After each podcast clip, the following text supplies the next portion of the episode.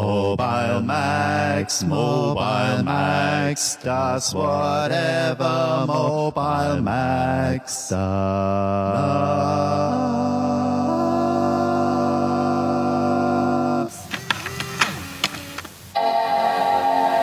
Wow, wir haben einen Jingle. Wir haben einen laut. Jingle, ja. Der ist uns zugeschickt worden. Beim letzten Mal. Hast du aufgeschrieben? Nach dem wem? letzten Mal. Nach dem letzten Mal. Ja, der, dieser Jingle ist von Max Passion. Noch ein Max. So wie du. Maxe sind die besten. Maxe sind die Besten. Deswegen sind wir ja auch bei Mobile Max. Hahaha, Karlauer. Achso, ich muss, ich, ich, muss wirklich lachen, nicht nur so tun, als ob ich lachen würde. Ja, ja, genau. Du musst richtig lachen. Ja. Dein ganzes Gewedel und so, das kommt das- überhaupt nicht an, denn das ist ein Podcast. Willkommen beim einspielen? Mobile Max Podcast Nummer 2. Wir haben es tatsächlich geschafft. Sind zwar jetzt nicht genau 14 Tage geworden, glaube ich, aber Pi mal Daumen zwei Wochen. Zweimal im Monat. Ist doch eigentlich viel besser als drauf an, 14 wann wir Tage. Ähm, klar kommt das drauf an, aber ich glaube, das schaffe ich jetzt nicht mehr. Bist du laut genug, Dennis? Ja, weiß ich nicht, ich hoffe. Wo ist denn dein Mikrofon? Ich mach dich mal ein bisschen so. lauter. Du bist immer so leise. Naja, damit So. meine Grundgeräusche nicht so durchkommen. Okay, äh, hallo, guten Tag. Äh, wir sind's wieder. Max, Dennis, Tim. Und zwar in der Reihenfolge von links nach rechts mit Dennis? Dennis, dann ich, Tim. Und Max. Genau. Und wir machen das immer so, dass wir immer so von links nach rechts so verteilt sind, weil es kamen Fragen auf. Beziehungsweise keine Fragen, sondern Aussagen, dass man nach einer Weile, wenn man hört, die Stimmen sowieso nicht mehr auseinanderhalten kann. Ja, andersrum, oder? Na, eigentlich sollte man sich dran gewöhnen. Ja. Genau. Und am Anfang reden wir immer so viel Zeug. Also ich bin der, der in Zweifelsfall blöde Fragen stellt und ähm, Genau, deswegen, da haben wir ja heute auch genau die richtigen Themen. Bitte. ja, mal gucken. Also das mit dem Jingle fand ich ja ganz lustig irgendwie. Jetzt haben wir, der ist großartig. wir Vielen mussten- Dank dafür. Ja, genau. Wir müssen, äh, Dennis auch, mussten wir das gerade dir gerade erklären? Nee, du kanntest das auch, ne? Also es ist ja sozusagen eine, eine Ich habe es halt nicht wiedererkannt, weil es halt wie, wie Max schon meinte, so choral klingt. So. genau, so klostermäßig. Die chorale Variante vom, äh, vom großartigen Spider-Pig. Oder eigentlich auch von Spider-Man, wenn man genau ist. Wie auch immer, vielleicht finden wir ja noch mehr, äh, Also mir ist im Nachhinein eindeutig eingefallen, ich habe die Spider-Pig-Variante gesungen. Du hast die Spider-Pig-Variante Ja, gesungen. Ich weiß auch gar Fall. nicht, wie die Spider-Man-Variante äh, geht. Ich kenne nur die Spider-Pig-Variante. Ist hier wirklich genauso? Ich habe keine Ahnung. Wir wissen es nicht. Wie auch immer. Wir wollen uns nicht so lange mit dem Jingle aufhalten, sondern ein bisschen mal wieder in die Themenlandschaft gehen. Aber da es erst die zweite Ausgabe ist, muss man vielleicht noch mal ein bisschen vorstellen. Also, das ist der Mobile Max Podcast und wir möchten ein wenig alle zwei Wochen oder sagen wir mal zweimal im Monat eben die Macintosh-Themenlandschaft durchpflügen und natürlich nicht nur den Mac, Und umgraben. sondern auch das Telefon und iPod und all das, was sozusagen zum Apfel-Universum dazugehört. Also eigentlich Mobile Apple. Eigentlich Mobile Apple. Mist. Mist. Shit. Tja, Kommt halt nicht so cool. das war's. Ist die Domain noch frei? Jetzt nicht mehr. ja, letztes Mal haben wir uns ja schön ausgelassen zum iPhone. Ähm, und jetzt ist ja dann auch, du hast ja dieses Tool erläutert, dieses Ponage-Tool, das, das war aber noch nicht draußen. Ne? Das Das, sollte an dem Tag kommen, haben sie dann aber verzögert, weil Apple wohl irgendwie erstmal ein bisschen rumgezickt hat. Da mussten sie erstmal beweisen, dass sie keine Copyright-Verletzungen oder Apple-Software irgendwie mit integrieren, so wie bei anderen Hacks. hm, Und dann kam es irgendwie am Mittwoch raus oder so. Am Mittwoch nach dem Podcast meinst du? Ja, Okay. Darf ich ja dazwischen noch mal kurz dazwischen gehen? Das ist ja unglaublich, dass du wirklich, während wir das jetzt aufnehmen, live dein iPhone breakst. Ja, ich habe hier gerade rumgespielt und weil ich weiterhin äh, empfangen und äh, erreichbar sein will, hacke ich es gerade um. Aber nicht halt mit diesem Pornostuhl, sondern ganz normal mit diesem, äh, ja, ich sag immer Zip-Phone dazu. Dieses Z-iPhone. Ja. Und äh, das läuft halt so nebenbei und Und funktioniert. Sieht schick funktioniert, aus. Ja. Ja, Ah, das hat auch noch so ein Zorro-Z dann auf dem Screen. Das genau, hat er irgendwie neu gemacht, weil er hast ja auch ein. Aber warum, wa- äh, warum musst du das jetzt nochmal machen? Das hattest du doch ich habe es gerade irgendwie ähm, in den Restore-Modus gebracht, weil ich es eigentlich richtig mit diesem Pornage-Tool öffnen wollte. Und das hat aber immer noch nicht funktioniert und deswegen muss ich jetzt wieder die alte Original Apple-Software einspielen und da ich ja keinen kein Telekom-Dings-Vertrag habe, muss ich es dann auch noch anlocken. Aha. Und das, das heißt, das Ponage-Tool funktioniert nicht. Äh, das hat äh, vor zehn Tagen oder so hat's funktioniert mit einer älteren Version. Ich habe halt jetzt gerade die neue Version probiert und Welche die, neue Version? Es gibt seit irgendwie seit dem 14., also vorgestern, die Version 1.1 von dem Pornage-Tool, mit der auch die allerneueste 2.0er Firmware irgendwie auf dem iPhone gebracht werden kann. Und hast du die schon? Die habe ich, die habe ich nicht. Natürlich nicht. Nee, Hattest du darf ich gar nicht, oder? Darf ich? Weiß ich ja nicht. Nee, dann habe ich die auch nicht. Ähm, die gibt's auf jeden Fall. Dieses Pornish-Tool unterstützt es. Ja. Und dann kann man sich die einspielen. Okay. Hui. Aber es Mensch, funktioniert wollte ich nicht. reinlegen. Aber es, aber es funktioniert nicht immer. Nee. Also beim letzten Mal hat's funktioniert. Da ging das. Aber die aktuelle geht gerade nicht. Aber zumindest ist es keine Vaporware. Nee, es äh, funktioniert wirklich und es geht und so. Und ja.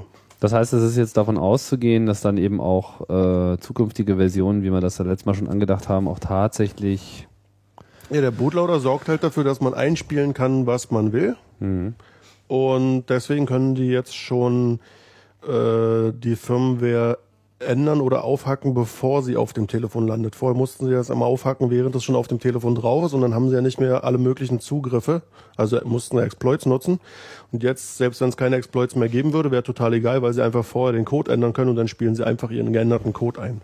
Aber was ich, ähm, entweder habe ich es jetzt schon wieder vergessen oder letztes Mal nicht so richtig verstanden. Also, äh, dieses Pronage-Tool klingt sich in iTunes ein, richtig? Nee, Sondern? das ist ein eigenständiges Tool. Also das Ponage-Tool installiert erstmal, macht das Update dieses Basebands, diese Firmware. Geh dazwischen, wenn ich was Falsches sage.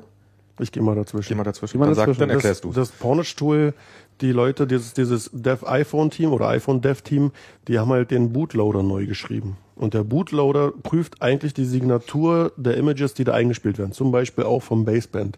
Und der Bootloader prüft die Signaturen jetzt halt nicht mehr, sondern nimmt einfach alles, was er kriegt. Und deswegen können sie jetzt auch einspielen, was sie wollen. Ja gut, aber, Aber das Einspielen aber wie, geschieht dann wie, über iTunes. Ja, aber wie kommt Ja. dieser modifizierte Bootloader aufs Phone?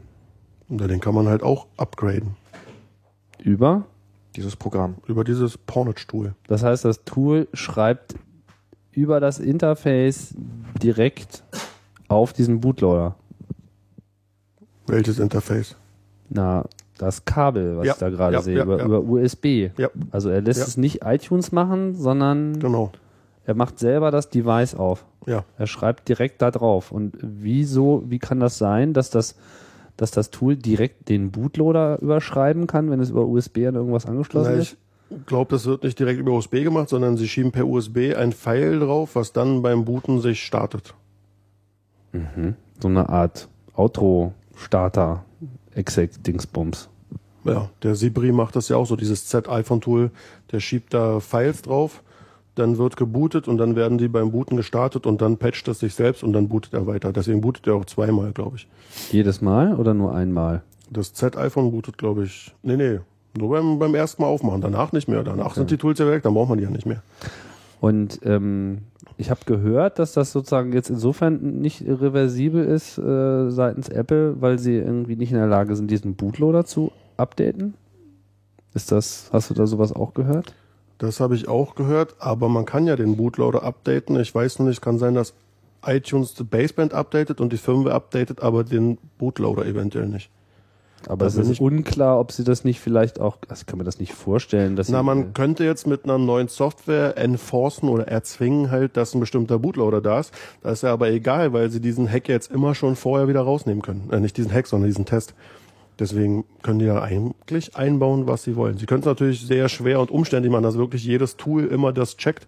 Aber das ist ja auch wieder nicht Apple-Style. Ja, aber wenn jetzt äh, Apple irgendwie die Finale 2.0 rausbringt, so, Ja. äh, hält sie irgendwas davon ab, dieses iPhone wirklich komplett äh, mit diesem Update so wegzuwipen und einen neuen Bootloader drauf zu machen, der dann erstmal wieder neu geknackt werden müsste?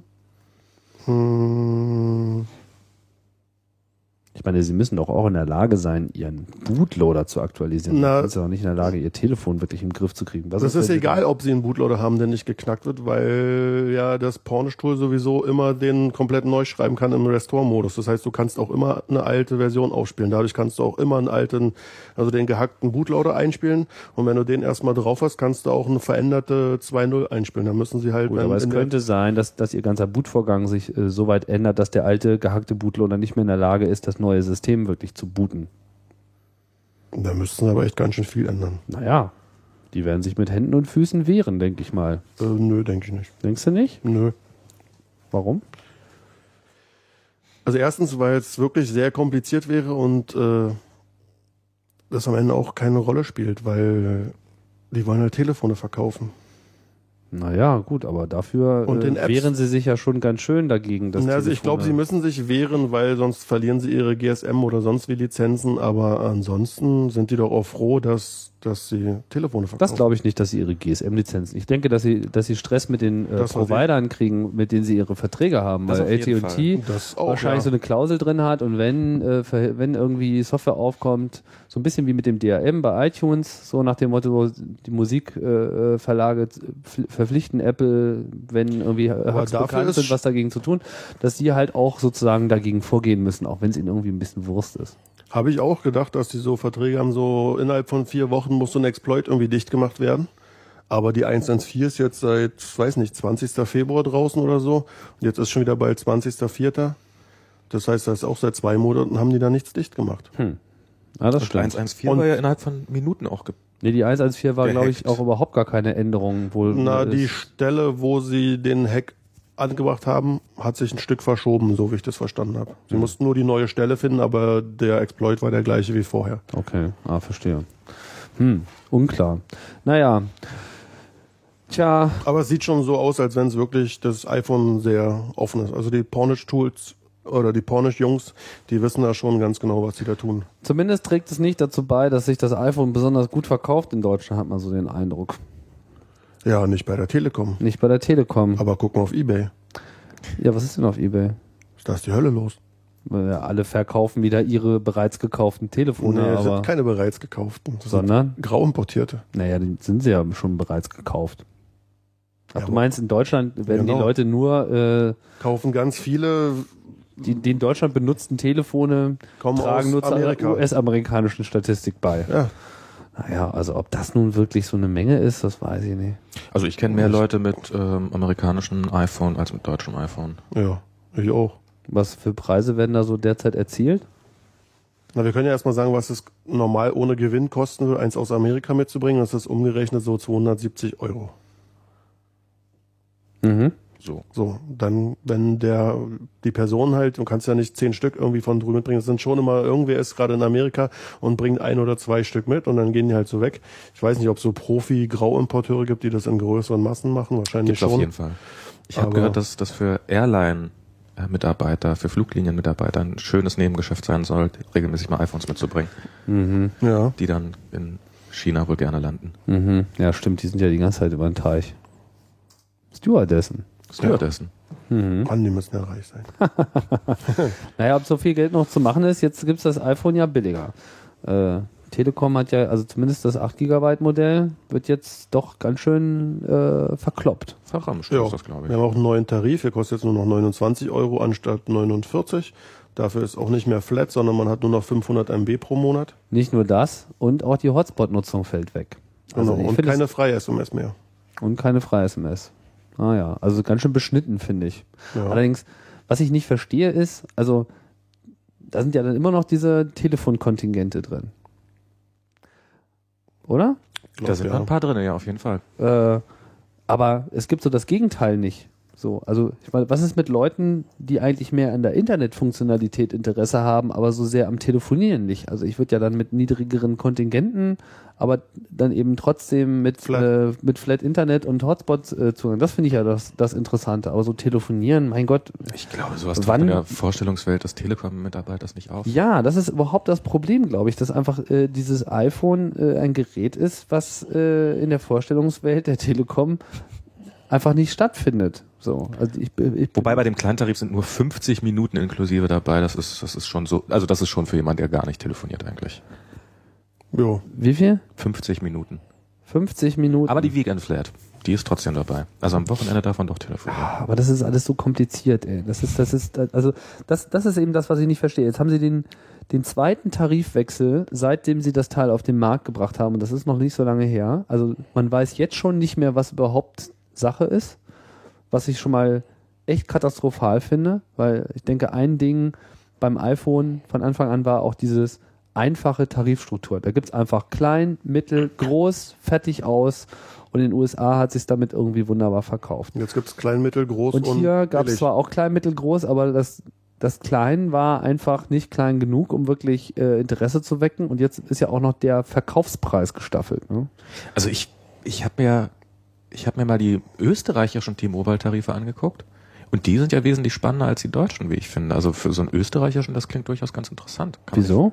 Da ist, ich glaube, da ist für 39 Euro, was hat man da? So und so viel 100 Minuten freie Gespräche. Müssen wir jetzt irgendwie mal gucken. Ach, Die- das habe ich gar nicht mitbekommen. Äh, das macht auch T-Mobile, ja? das und- macht auch T-Mobile. Äh, aha, aha. Ja, ja. Ja, wir haben ja noch eine Wette laufen, ne? Weißt du noch? Wir haben noch eine Wette am Laufen. Ja, natürlich weiß ich noch. Ich glaube, ich verliere. Ich glaube auch. Ich- Wir haben irgendwann gewettet, dass, ähm, ich habe den Artikel extra nochmal rausgesucht. Ähm, Und die hat echt nicht Smartphones Ich habe gesagt, das iPhone wird einschlagen wie eine Bombe und du hast gesagt, du hast ja eine Meise ja, genau. und äh, da habe ich gesagt, du bist doof und äh, Dann haben wir uns geschlagen, glaube ich. nee, dann haben wir gewettet. Ah, stimmt. Und irgendwie eine Kiste Mate äh, steht irgendwie an, den Besitzer zu wechseln. Und ich habe gesagt, dass bis Mai irgendwann mal so eine Meldung kommen wird, dass das iPhone das meistverkaufte Telefon in Deutschland ist. Und da sie den Preis gerade gesenkt haben, sieht das eher nicht so danach aus. Naja, oder jetzt wird es genau dazu führen. Hast du Kontakte zum Telekom-Vorstand und hast gesagt, hallo, da steht eine Kiste Mate an. Tut Senk was. mal die Preise. Wenn ich die hätte, würde ich die nie zugeben. Ah, okay, gut. Also, oh, ah. habe ich noch so ein gewisses Mysterium aufrechterhalten. Also wenn er um Smartphones gewettet hätte, dann wäre es ja vielleicht noch spannend, aber so glaube ich, ist es ja eindeutig nicht zu gewinnen. Naja, ich habe so ein bisschen, mein Trick war so ein bisschen, dass ich davon ausgegangen bin, dass die Telefonlandschaft nach Modellen sowieso dermaßen zersplittert ist. Also es werden zwar sicherlich Ja. noch mehr Telefone als Smartphones verkauft werden, aber ähm, Da Nokia pro es Kunde gibt ja ein Telefon im Angebot hat. So viele ja, verschiedene andere, verstehe. Es gibt so viele verschiedene Modelle, dass ich dachte, Ja, aber dann ist die Wette ja auch nicht gewinnen oder verlierbar, weil man ja die Zahlen nicht kriegt, oder? Ja, ob die überhaupt nochmal richtige Zahlen rausschmeißen, steht nochmal auf dem anderen Blatt. Also das meistverkaufte Smartphone könnte trotzdem noch irgendwie greifen. Zur Not setzen wir uns einfach so. Aber es sieht, es sieht irgendwie komisch aus. Man hat irgendwie das Gefühl, ähm, das findet nicht statt. Ich bin auch mal in so einen Telekom-Laden reingegangen und wollte mir mal ein iPhone verkaufen lassen, so einfach mal, mach doch mal ein Verkaufsgespräch. Das war sehr schwierig. Äh, es fing schon damit an, ich habe mir das Ding angeguckt, da war das halt Version 112. Oh, zu einem, okay. das ist noch gar nicht so lange her, so, wo also noch nicht mal das Location-Feature drauf ist. So, und dann meinte ich so, naja, äh, hier äh, Telefon, irgendwie nicht aktuelle Software, habt ihr sie noch alle? Weißt du, ich meine, ich bin einfach mal Apple Store gewöhnt, verstehst du? Wo man, äh, Wobei das ist wo man einfach mal ord, wo man, wo man gebildete, ich war jetzt gerade mal wieder im Apple Store, das ist einfach so was anderes. Ja, also ausgebildete, freundliche, zuvorkommende Mitarbeiter, Du warst in die sich an, was? Du warst im Ausland. Ich war im Ausland. und im Ausland äh, läuft die Sache einfach anders. Und hier verkauft Apple das halt einfach, und das auch noch exklusiv, das verstehe ich ja nun überhaupt nicht, exklusiv in diesen Telekom-Läden. Also, dass sie nicht da auch noch einen Deal mit äh, Gravis geschnitzt haben, verstehe ich Bei nicht. Gravis gibt's jetzt aber, habe ich, als ich das letzte Mal da war, gibt's da so einen kleinen T-Punkt im Gravis Store. Ach, ist das jetzt soweit? ja, wo es, äh, wo es dann iPhones zu kaufen gibt und natürlich auch andere Geräte. Aber dann so mit Magenta oder was? So ein bisschen mit Magenta, so ganz kleiner Stand da mittendrin, in, zumindest hier am Ernst-Reuter-Platz. Und ähm, Da verkaufen sie dann nur das iPhone. nee, nee, da verkaufen sie auch sonstiges zu. Also es ist so, so ein kleiner T-Punkt da mitten im Laden. Und ähm, es ist ja, es ist ja unmöglich. Ich habe ja, ich habe probiert für mein für mein iPhone endlich mal so eine Tasche zum Joggen zu kriegen, damit ich mir das um den Arm spannen kann. Da gibt's irgendwie von irgendeinem Hersteller. Gibt's auch nicht im T-Punkt. Es gibt keine iPhone-Taschen im T-Punkt normalerweise zu kaufen. Das ist bei Gravis Das hoffentlich Konzept greift einfach nicht. Das ist das, genau, das ist, es greift einfach überhaupt nicht. Also es ist einfach das, die Tatsache, dass es hier auch keine Apple Stores gibt, die mal ordentlich Kongress machen. Ich meine, das wird sich jetzt bald ändern. In München macht einer auf. Mm, Ja. Ich weiß noch nicht genau wann, aber lange kann es nicht mehr dauern, weil sie suchen schon Mitarbeiter. Ich schätze mal, das wird dieses Jahr noch irgendwann stattfinden. Warum sie jetzt ausgerechnet wieder in München starten mussten, habe ich nicht so ganz verstanden, aber naja gut, Apple Deutschland ist in München und so und überhaupt ist immer diese ganze IT-Branche in München und ich weiß immer nicht warum. Also geholfen hat es nicht viel, finde ich. Oder? Also ich finde den Zustand einfach so IT-Firmen in Deutschland, überhaupt so IT in Deutschland ist einfach immer noch langweilig und doof. Tja. Tja. Tja. Tja. Also aber auch mit dieser Telekom, das wird nichts. Ich meine, wo haben Sie bitte das iPhone verkauft am ersten Tag? Wo haben Sie Ihren Release Ach, gemacht? stimmt, in Köln. In Köln. Wow. Also nichts gegen Köln. Aber wenn noch man, viel gegen Köln. Naja, das, es gibt wirklich wie auch immer. Aber das geht einfach nicht. Ich meine, wenn man irgendwie, äh, wenn man einen Dicken machen will, dann, dann macht man das doch nicht in so einem Laden in Köln. Ja, vor allen Dingen der Laden sah ja auch aus Kann man nicht in mehreren Läden machen? Ja, man hätte alles Mögliche will ja tun können, aber es ist, es ist wirklich so, so. Das ist ja okay. ja, aber unsere Zentrale ist doch auch in Köln. So. Und die ist genauso doch in geht, Bonn. Naja, Köln, Bonn, das ist, äh, Um die Ecke. jetzt kein, äh, ich weiß, dass jetzt die Bonner, die zuhören und die Kölner, die zuhören, böse die haben Mails. jetzt schon so einen dicken Hals, aber so will ich das jetzt, äh, Von das, Köln an, Köln an. das ist halt einfach geografisch äh, beieinander und die haben da wohl irgendeinen so einen dicken T-Punkt in Köln. Keine Ahnung. aber den haben sie zwar zwar nicht Auf jeden Fall finde ich einfach, die verstehen einfach den Vibe nicht. Also die begreifen einfach überhaupt nicht, was für ein heißes Produkt sie da am Start haben und wie sie das irgendwie äh, nutzen können. Und sie geben sich alle Mühe, das auch zu verderben, habe ich manchmal so ein bisschen das Gefühl. Ja. Und deswegen wird es einfach schwierig mit meiner Werbung, äh, mit meiner, mit meiner Wette. Mal gucken. Aber dieser Obwohl, Tarif könnte auch auf jeden Fall was bringen. Immerhin kann man sich ja jetzt ein iPhone für 99 äh, Euro kaufen. Wenn man bereit ist, 138.000 Euro, ich glaube, so viel war Muss man denn den Vertrag abschließen? Ja, das ist doch in Deutschland, ist das doch auch ein bisschen anders als in Amerika. Aber man macht das doch danach trotzdem mit iTunes. Ja, aber du, du, du, das ist, das, das, das ist, das ist deutsche Gründlichkeit. Das ist, Ja, erklär ja, wir haben das Prinzip aus Amerika übernommen. Wir machen die Aktivierung mit iTunes. Ähm, aber vorher im Laden muss man trotzdem seinen Ausweis vorzeigen und macht trotzdem den Vertragsabschluss im Geschäft. Das heißt, Dann, was macht man dann noch mit dem iTunes? da das macht geht man, dann nicht dann macht man online. nochmal die Aktivierung. Oder wie auch immer. Also das hat das den Teil habe ich noch nicht durchgemacht, aber es ist, du stehst, also der eigentliche Gedanke, glaube ich, hinter diesem Aktivierungsprozess beim iPhone ist ja, man geht in den Laden, gibt seine Kreditkarte hin, ritsch ratsch und geht raus und ist glücklich und hat ein kurzes Einkaufserlebnis, ohne da großartig lange rumstehen zu müssen. Ja. Ähm, dieses Prinzip wurde von der Telekom in Deutschland so weit verstanden, dass sie gesagt haben, ah, die wollen unbedingt den iTunes aktivieren. Und ähm, haben aber das dann so gemacht, dass man auch in Deutschland ähm, eben den Vertrag quasi im Geschäft abschließt. Also auch mit dem iPhone. Ah, Genau, ja. genauso und dann wie darf man nach Hause gehen und, und in, in iTunes noch einmal OK drücken sozusagen. Äh, ich glaube genau so, ja. Aha. Das ist ja auch der Grund, warum das alles Grauimporte aus Amerika sind, weil hier kann man sie ja nicht kaufen. Verstehe. Das heißt jetzt aber, wie äh, läuft es denn in, in äh, Britannien ähnlich? Weil O2 verkauft das iPhone jetzt auch billiger. Ja, seit allerdings gestern oder so, nicht ne? bis Ende Juni, sondern nur bis Ende Mai. Oh. Wo du ja vorhin schon so schön äh, mirakeln wolltest, dass Ende Juni sozusagen die Zeit des UMTS Da können wir jetzt ja nochmal nachmirakeln, wird. weil jetzt gibt's auch Anzeichen für einen UMTS-iPhone, weil sie in der neuesten 2.0er Beta-Firmware den String S-Gold 3H gefunden haben. Das ist der Nachfolgechip von Infineon, der also der Nachfolgechip des jetzigen iPhones und der kann dann auch äh, HS, DPA und WC, DMA, tralala, also UMTS. Und Der ähm, kann auch Videoaufnahmen, wenn mich nicht alles täuscht. ja, der Chip Vernünftig. kann halt eine ganze Menge. Also ich glaube, der jetzige macht das doch auch schon, oder nicht? Ich weiß nicht, unterstützt eine höhere Auflösung für Kameras und sowas. Hast du auch kann- HSUPA gelesen? Ich glaube ja, ne? Nee, ich glaube, das hat's ihm noch nicht. Bin mir nicht so ganz sicher. Kann ich mir ja nicht vorstellen. Das ist aber nur für schnelleren Upload, wenn ich es richtig verstanden habe. Ja, UPA ist Upload und DPA ist Download. Ja. Und Aber es ist schon ein ganz, äh, der, der ähm, Infineon Chip hat schon Support für den neuen äh, 7,2 Mbit HSDPA. Heißt jetzt so, jetzt komme ich langsam durcheinander bei den ganzen Ja, es gibt HSDPA in zwei Stufen. Es gibt das äh, 3,6 Mbit und das 7,2 Mbit. Und, Und dann, der hat dann auch schon 7,2. ja, okay. Ja, das, also wenn das jetzt wirklich ein neuer Und Stein der soll ist. ja in Australien kommen, ohne Locking.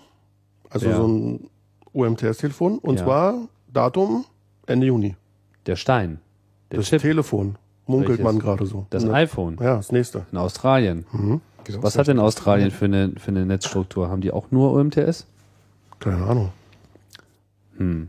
Australien. Das habe ich noch nicht gelesen. Also Australien weiß ich nicht, aber Also es wäre der nächste Hinweis auf Ende Juni. Also und die Telekom-Aktion geht bis Ende Juni. Wobei die Telekom hat, glaube ich, sowas von keinen blassen Schimmer von dem, was da haargenau abgeht. Die, die, ich glaube, die werden sowas von im Dunkeln gelassen.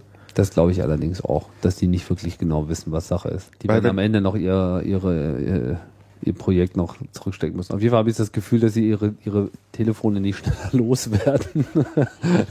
Das sehen wir dann. mich, mich stimmt das irgendwie nicht, nicht glücklich, was die, was die Deutsche Telekom da macht. Das ist, also man muss sagen, diese deutsche äh, Strategie ist irgendwie verkackt. Ich weiß nicht, wie es in Frankreich aussieht, aber das ist einfach alles nicht schön. Aber es liegt vor allem daran, dass es keine Apple Stores gibt. Aber nochmal zum UMTS-Phone. Ich meine, dass ein UMTS-Phone kommt, Ist klar. das ist schon lange klar. Und äh, Dass sie den Nachfolgechip nehmen, ist eigentlich Wobei auch, es ja auch da. Ich frage mich nur gerade eins, weil vor ein paar Monaten ist doch äh, bekannt geworden, dass Apple sich eine Lizenz für UMTS-Technologie von Interdigital hat geben lassen. Die haben Millionen ausgegeben an Interdigital und die machen halt äh, UMTS-Technologieentwicklung. ja. Jetzt frage ich mich, warum muss Apple eine Lizenz kaufen, wenn sie einen Chip von Infineon nehmen? Vielleicht für die nächste Generation oder für die übernächste oder für die danach oder für. Warum sollten sie jetzt zwei verschiedene Generationen? Kein Gerücht, sondern Fakt. Das ist Fakt. Den Link kann ich nochmal raussuchen. Den kriegen wir Ja. sicher nicht mal in den Post mit rein, aber die haben halt das gekauft. Das ist bekannt gegeben worden. So. Und Das habe ich gar nicht mitbekommen. Ja, bei Interdigital. Und das muss irgendwie, ja, und das ist halt sozusagen, wir machen hier die Next Generation UMTS. Aber haben die denn einen eigenen Strom Chip? Tralala. Nein, die verkaufen die Technologie. Also die haben die Mhm. Lizenz verkauft. Die machen das Chip-Design, aber die bauen die Dinger nicht.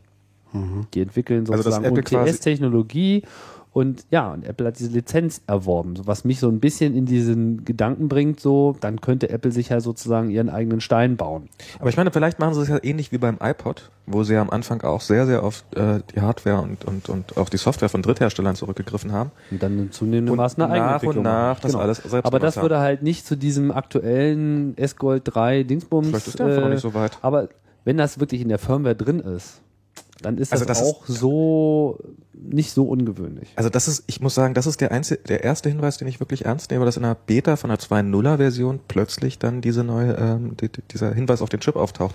Also dieses so, oh, wir haben gehört und sowas. Also ja, so, da das, gibt's immer eine Menge von, ja. da gibt's eine Menge von, aber dieser, also es klingt logisch, dass mit einer neuen Firmware, also mit, einer- mit dem ersten großen Schritt ein neues Telefon auch kommt. Und ähm, weil dann wird es wahrscheinlich auch neue Möglichkeiten geben, die jetzt noch nicht bekannt sind, meinetwegen YouTube-Upload oder bessere Qualität oder irgendwie sowas. Da ist doch garantiert noch irgendwas in der Hinterhand, was noch nicht erwähnt wurde. Ansonsten wäre es ja auch keine Firmware 2.0 mit den dreieinhalb Neuerungen, die bisher kamen. Und dann der Hinweis in der Firmware darauf, dass plötzlich tatsächlich dieser Chip erwähnt wird und dass der offensichtlich da irgendwelche Bibliotheken einkompiliert sind. Das klingt mir plausibel zumindest. Wir werden es sehen. Ist ja auch nur noch. Sind ja nur noch Wochen. viele Monate und viele äh. Mobile Max Podcasts äh, hin. Zwei, zwei Monate, ist ja nix. Ja, also ich meine, ich würde es jetzt nicht für total unwahrscheinlich halten, dass es äh, Mitte des Jahres schon kommt, weil sie wollen ja auch im Laufe, was war ihre Ankündigung für den Asienmarkt im Laufe des Jahres 2008, Mitte des Jahres, was haben sie gesagt? Weiß ich gar nicht mehr. Ich weiß es auch nicht mehr so ganz genau. Ich hatte immer so das Gefühl, sie werden so in Mitte des Jahres äh, losgehen. Wenn sie in Japan einschlagen wollen, und das ist ja ihr erklärtes Ziel, dass sie dort als nächstes kommen, müssen sie ein UMTS-Phone haben, Ja, das, weil es dort einfach kein GSM gibt. das, ich meine, das ist ja auch für hier eigentlich durchaus, wir sind ja auch UMTS verwöhnt, ist das ja eigentlich auch schon. Naja, was heißt, wir sind UMTS verwöhnt? Ich meine, das iPhone lädt über GS, äh, über, über Edge die Daten, die Webseiten schneller als jedes äh, UMTS-Phone. Ich war ja letztes Wochenende ehrlich gesagt nicht so an der aber okay, Ostsee. Das ist so. Und an der Ostsee gibt's irgendwie da, wo ich war, kein UMTS. Und äh, ich habe, jetzt muss ich ja Schleichwerbung machen. Mach mal. Ich habe ja O2 und O2 switcht ja auf die Telekom um, wenn kein O2 da ist. Mhm. Und per O2 hätte ich GPRS gehabt mit meinem Telefon. Das ist halt relativ schnarchig langsam, so 5 Kilobyte die Sekunde und eine relativ hohe Latenz von knapp einer Sekunde. Und wenn ich aber kein O2 habe, switcht es zu der Telekom und dann habe ich auch Edge. Und Edge flutscht mit 25 Kilobyte die Sekunde und das ist total toll. Und an der Ostsee hast halt kein UMTS, also nützt dir das mal gar nichts. Dann ist Edge total super. Das heißt, die Entscheidung auf Edge zu setzen, was deutschlandweit existiert und in Amerika glaube ich dann auch dort, oder? Ja. Weiß ich gar nicht, ist schon nicht so verkehrt. Weil was nützt dir denn das UMTS in der Stadt, wo du sowieso die ganzen WLAN-Hotspots hast? Da brauchst du sowieso kein UMTS. Aber wenn du mal ein bisschen rausfährst, da bräuchtest du UMTS, da ist aber keins, also ist Edge da genau die richtige Wahl. Also für die Rügener ist äh, das iPhone perfekt, quasi, so wie es ist. Na, ich war ein Weg, aber bisschen- Aber nur wenn du bei U2. Wobei das ist auch, das finde ich auch lustig, auch in der Berliner U-Bahn ist es so teilweise auf der U7, dass, dass, dass man da auf T-Mobile umschaltet und wenn, wenn ich da mit der U-Bahn fahre, habe ich auch schnelleres, Ja. theoretisch eine schnellere Datenverbindung. Wobei von Flutschen würde ich da auch nicht unbedingt sprechen, um ehrlich zu sein. nö, flutsch nicht, aber es ist schon schon okay. Ja, es ist okay. Also es- man Für kann, mobil finde ich das schon ganz gut. Aber es ist weit entfernt von dem, was ich von UMTS kenne oder ähnlichen.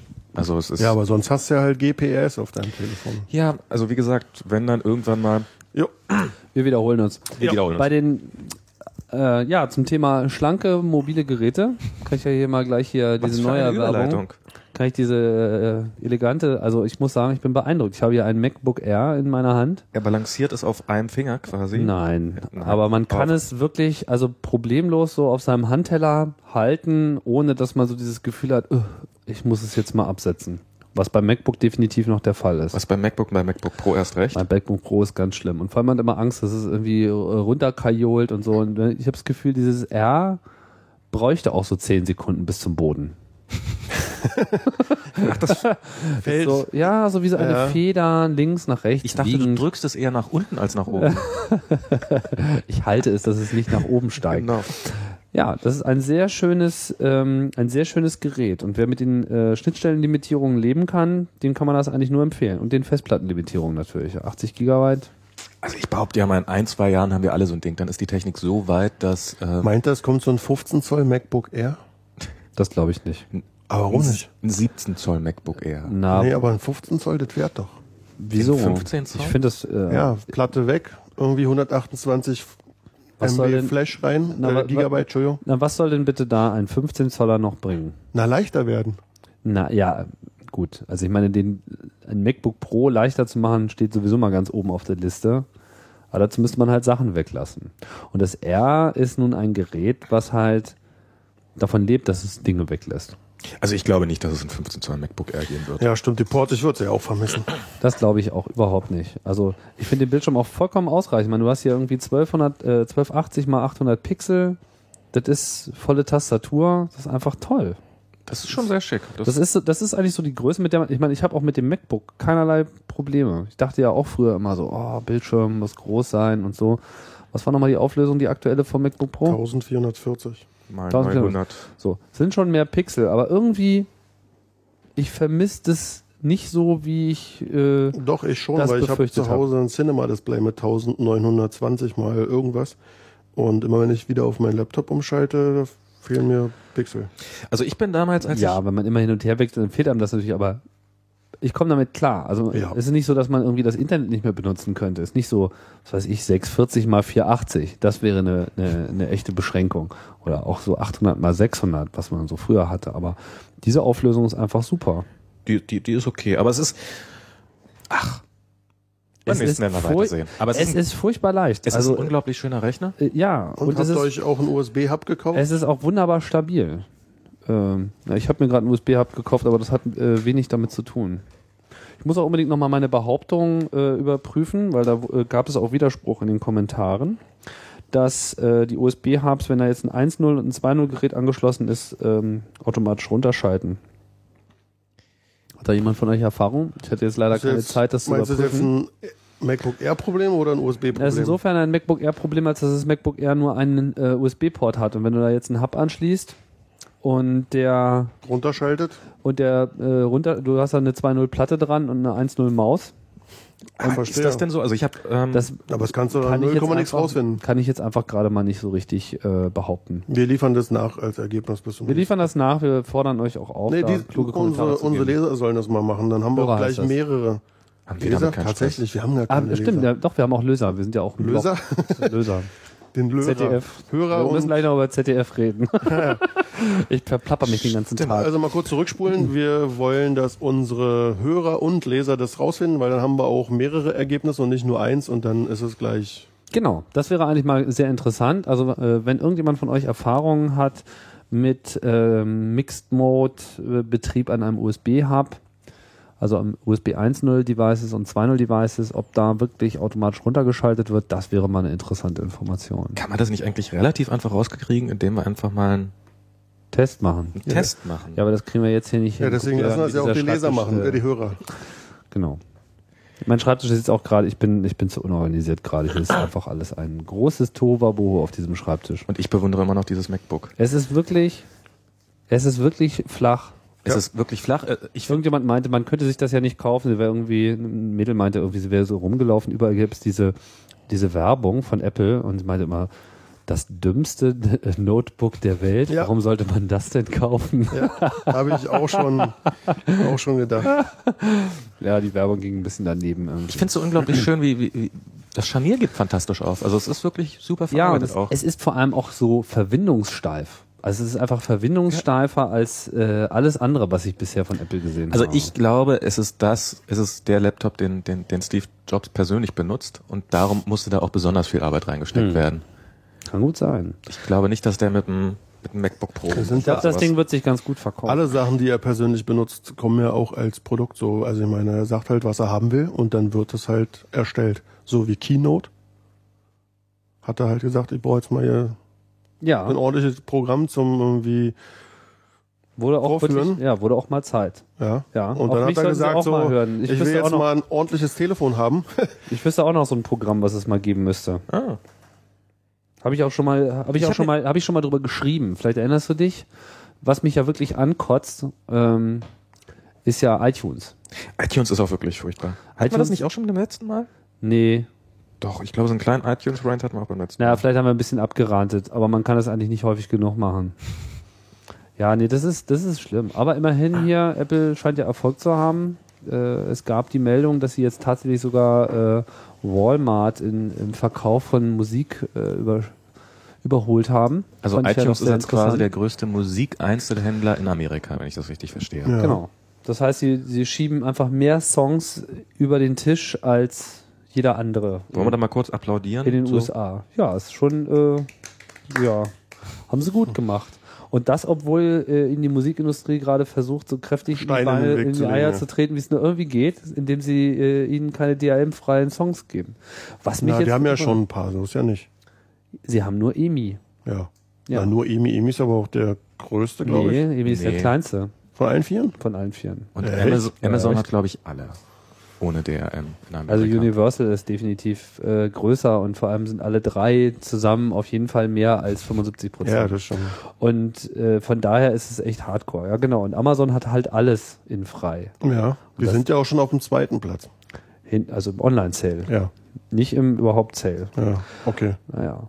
Aber das, ich weiß nicht, also mir, also ich finde das ja schon so ein bisschen unlauter. Also äh, ob Apple da klagen könnte? Das, das sind nicht die Weil sie da Verträge. ausgebremst werden. Ja. Ich glaube, die brauchen da gar nicht klagen. Ich glaube, die haben sie immer noch ganz gut im Griff. Meinst du nicht? Naja, also ich kaufe da nix. Ich auch nicht. Also Ist äh, nicht lossless. Na, Hatten wir aber letztes Mal schon. Das hatten wir schon, aber das stört mich nicht so sehr. Aber das, das DRM stört mich halt schon. Vor Ja. allem, weil es halt kein Tool gibt, mit dem man das einfach äh, entfernen kann. Ne? Naja. Es wird ja irgendwie auch viel, äh, viel gejubelt, aber ich glaube, der DRM, DRM wird uns noch eine Weile äh, erhalten bleiben. So, also bei den Videos Klar. macht das ja echt Sinn. Muss man ja mal so sagen. Also für die, für die Industrie Für auf jeden Fall, klar. Für Rental ist es eigentlich. Geht ja nicht anders, sonst brauchst du ja nicht äh, Rental machen. Ja. Es ist ja gleich ein Kauf. Man könnte die Dateien so groß machen, dass, es, dass, dass man sie nicht auf der Festplatte aufheben kann. Man könnte sogar sagen, für, für Rental ist DRM sogar echt okay. Oder? Ja klar, weil Also du, ich meine, es ist immer so. du gehst ja mit dem. Anspruch ran, dass du es nur für zwei Tage hast. Ich, ich, wenn ich dieses Produkt kaufe, habe ich es ja auch nur für zwei Tage und dann ist es ja auch okay, wenn es danach wieder weg ist. Aber das ist halt, ich miete was. Und dann ist es mir egal, wie es aussieht, weil danach ist es wieder weg. Aber wenn ich was kaufe, bin ich ja der Meinung, es ist meins. Mhm. Vielleicht nicht so, dass ich es weiterverkaufen kann oder zumindest nicht die, die Rechte daran habe, aber es ist erstmal meins. Ja, aber so könnte man ja dann- dann sagen, dass irgendwie DRM ist ja eigentlich gar nicht so böse. Für Ja, aber- Rental ist es, ja, Ich finde bei der immer mal das Problem, dieses Alles- oder Nichts-Prinzip, was es ja eigentlich ist. Also damit es überhaupt funktioniert, müssen mir Teile meines Betriebssystems und meines Rechners vorenthalten werden, auf die ich quasi keine Kontrolle mehr habe. Und damit ist damit äh, Tür und Tor geöffnet für weitere Bösigkeiten. Ja, und du kannst zum Beispiel nicht mehr zu Linux wechseln, weil da kannst du deine Musik nicht mehr abspielen.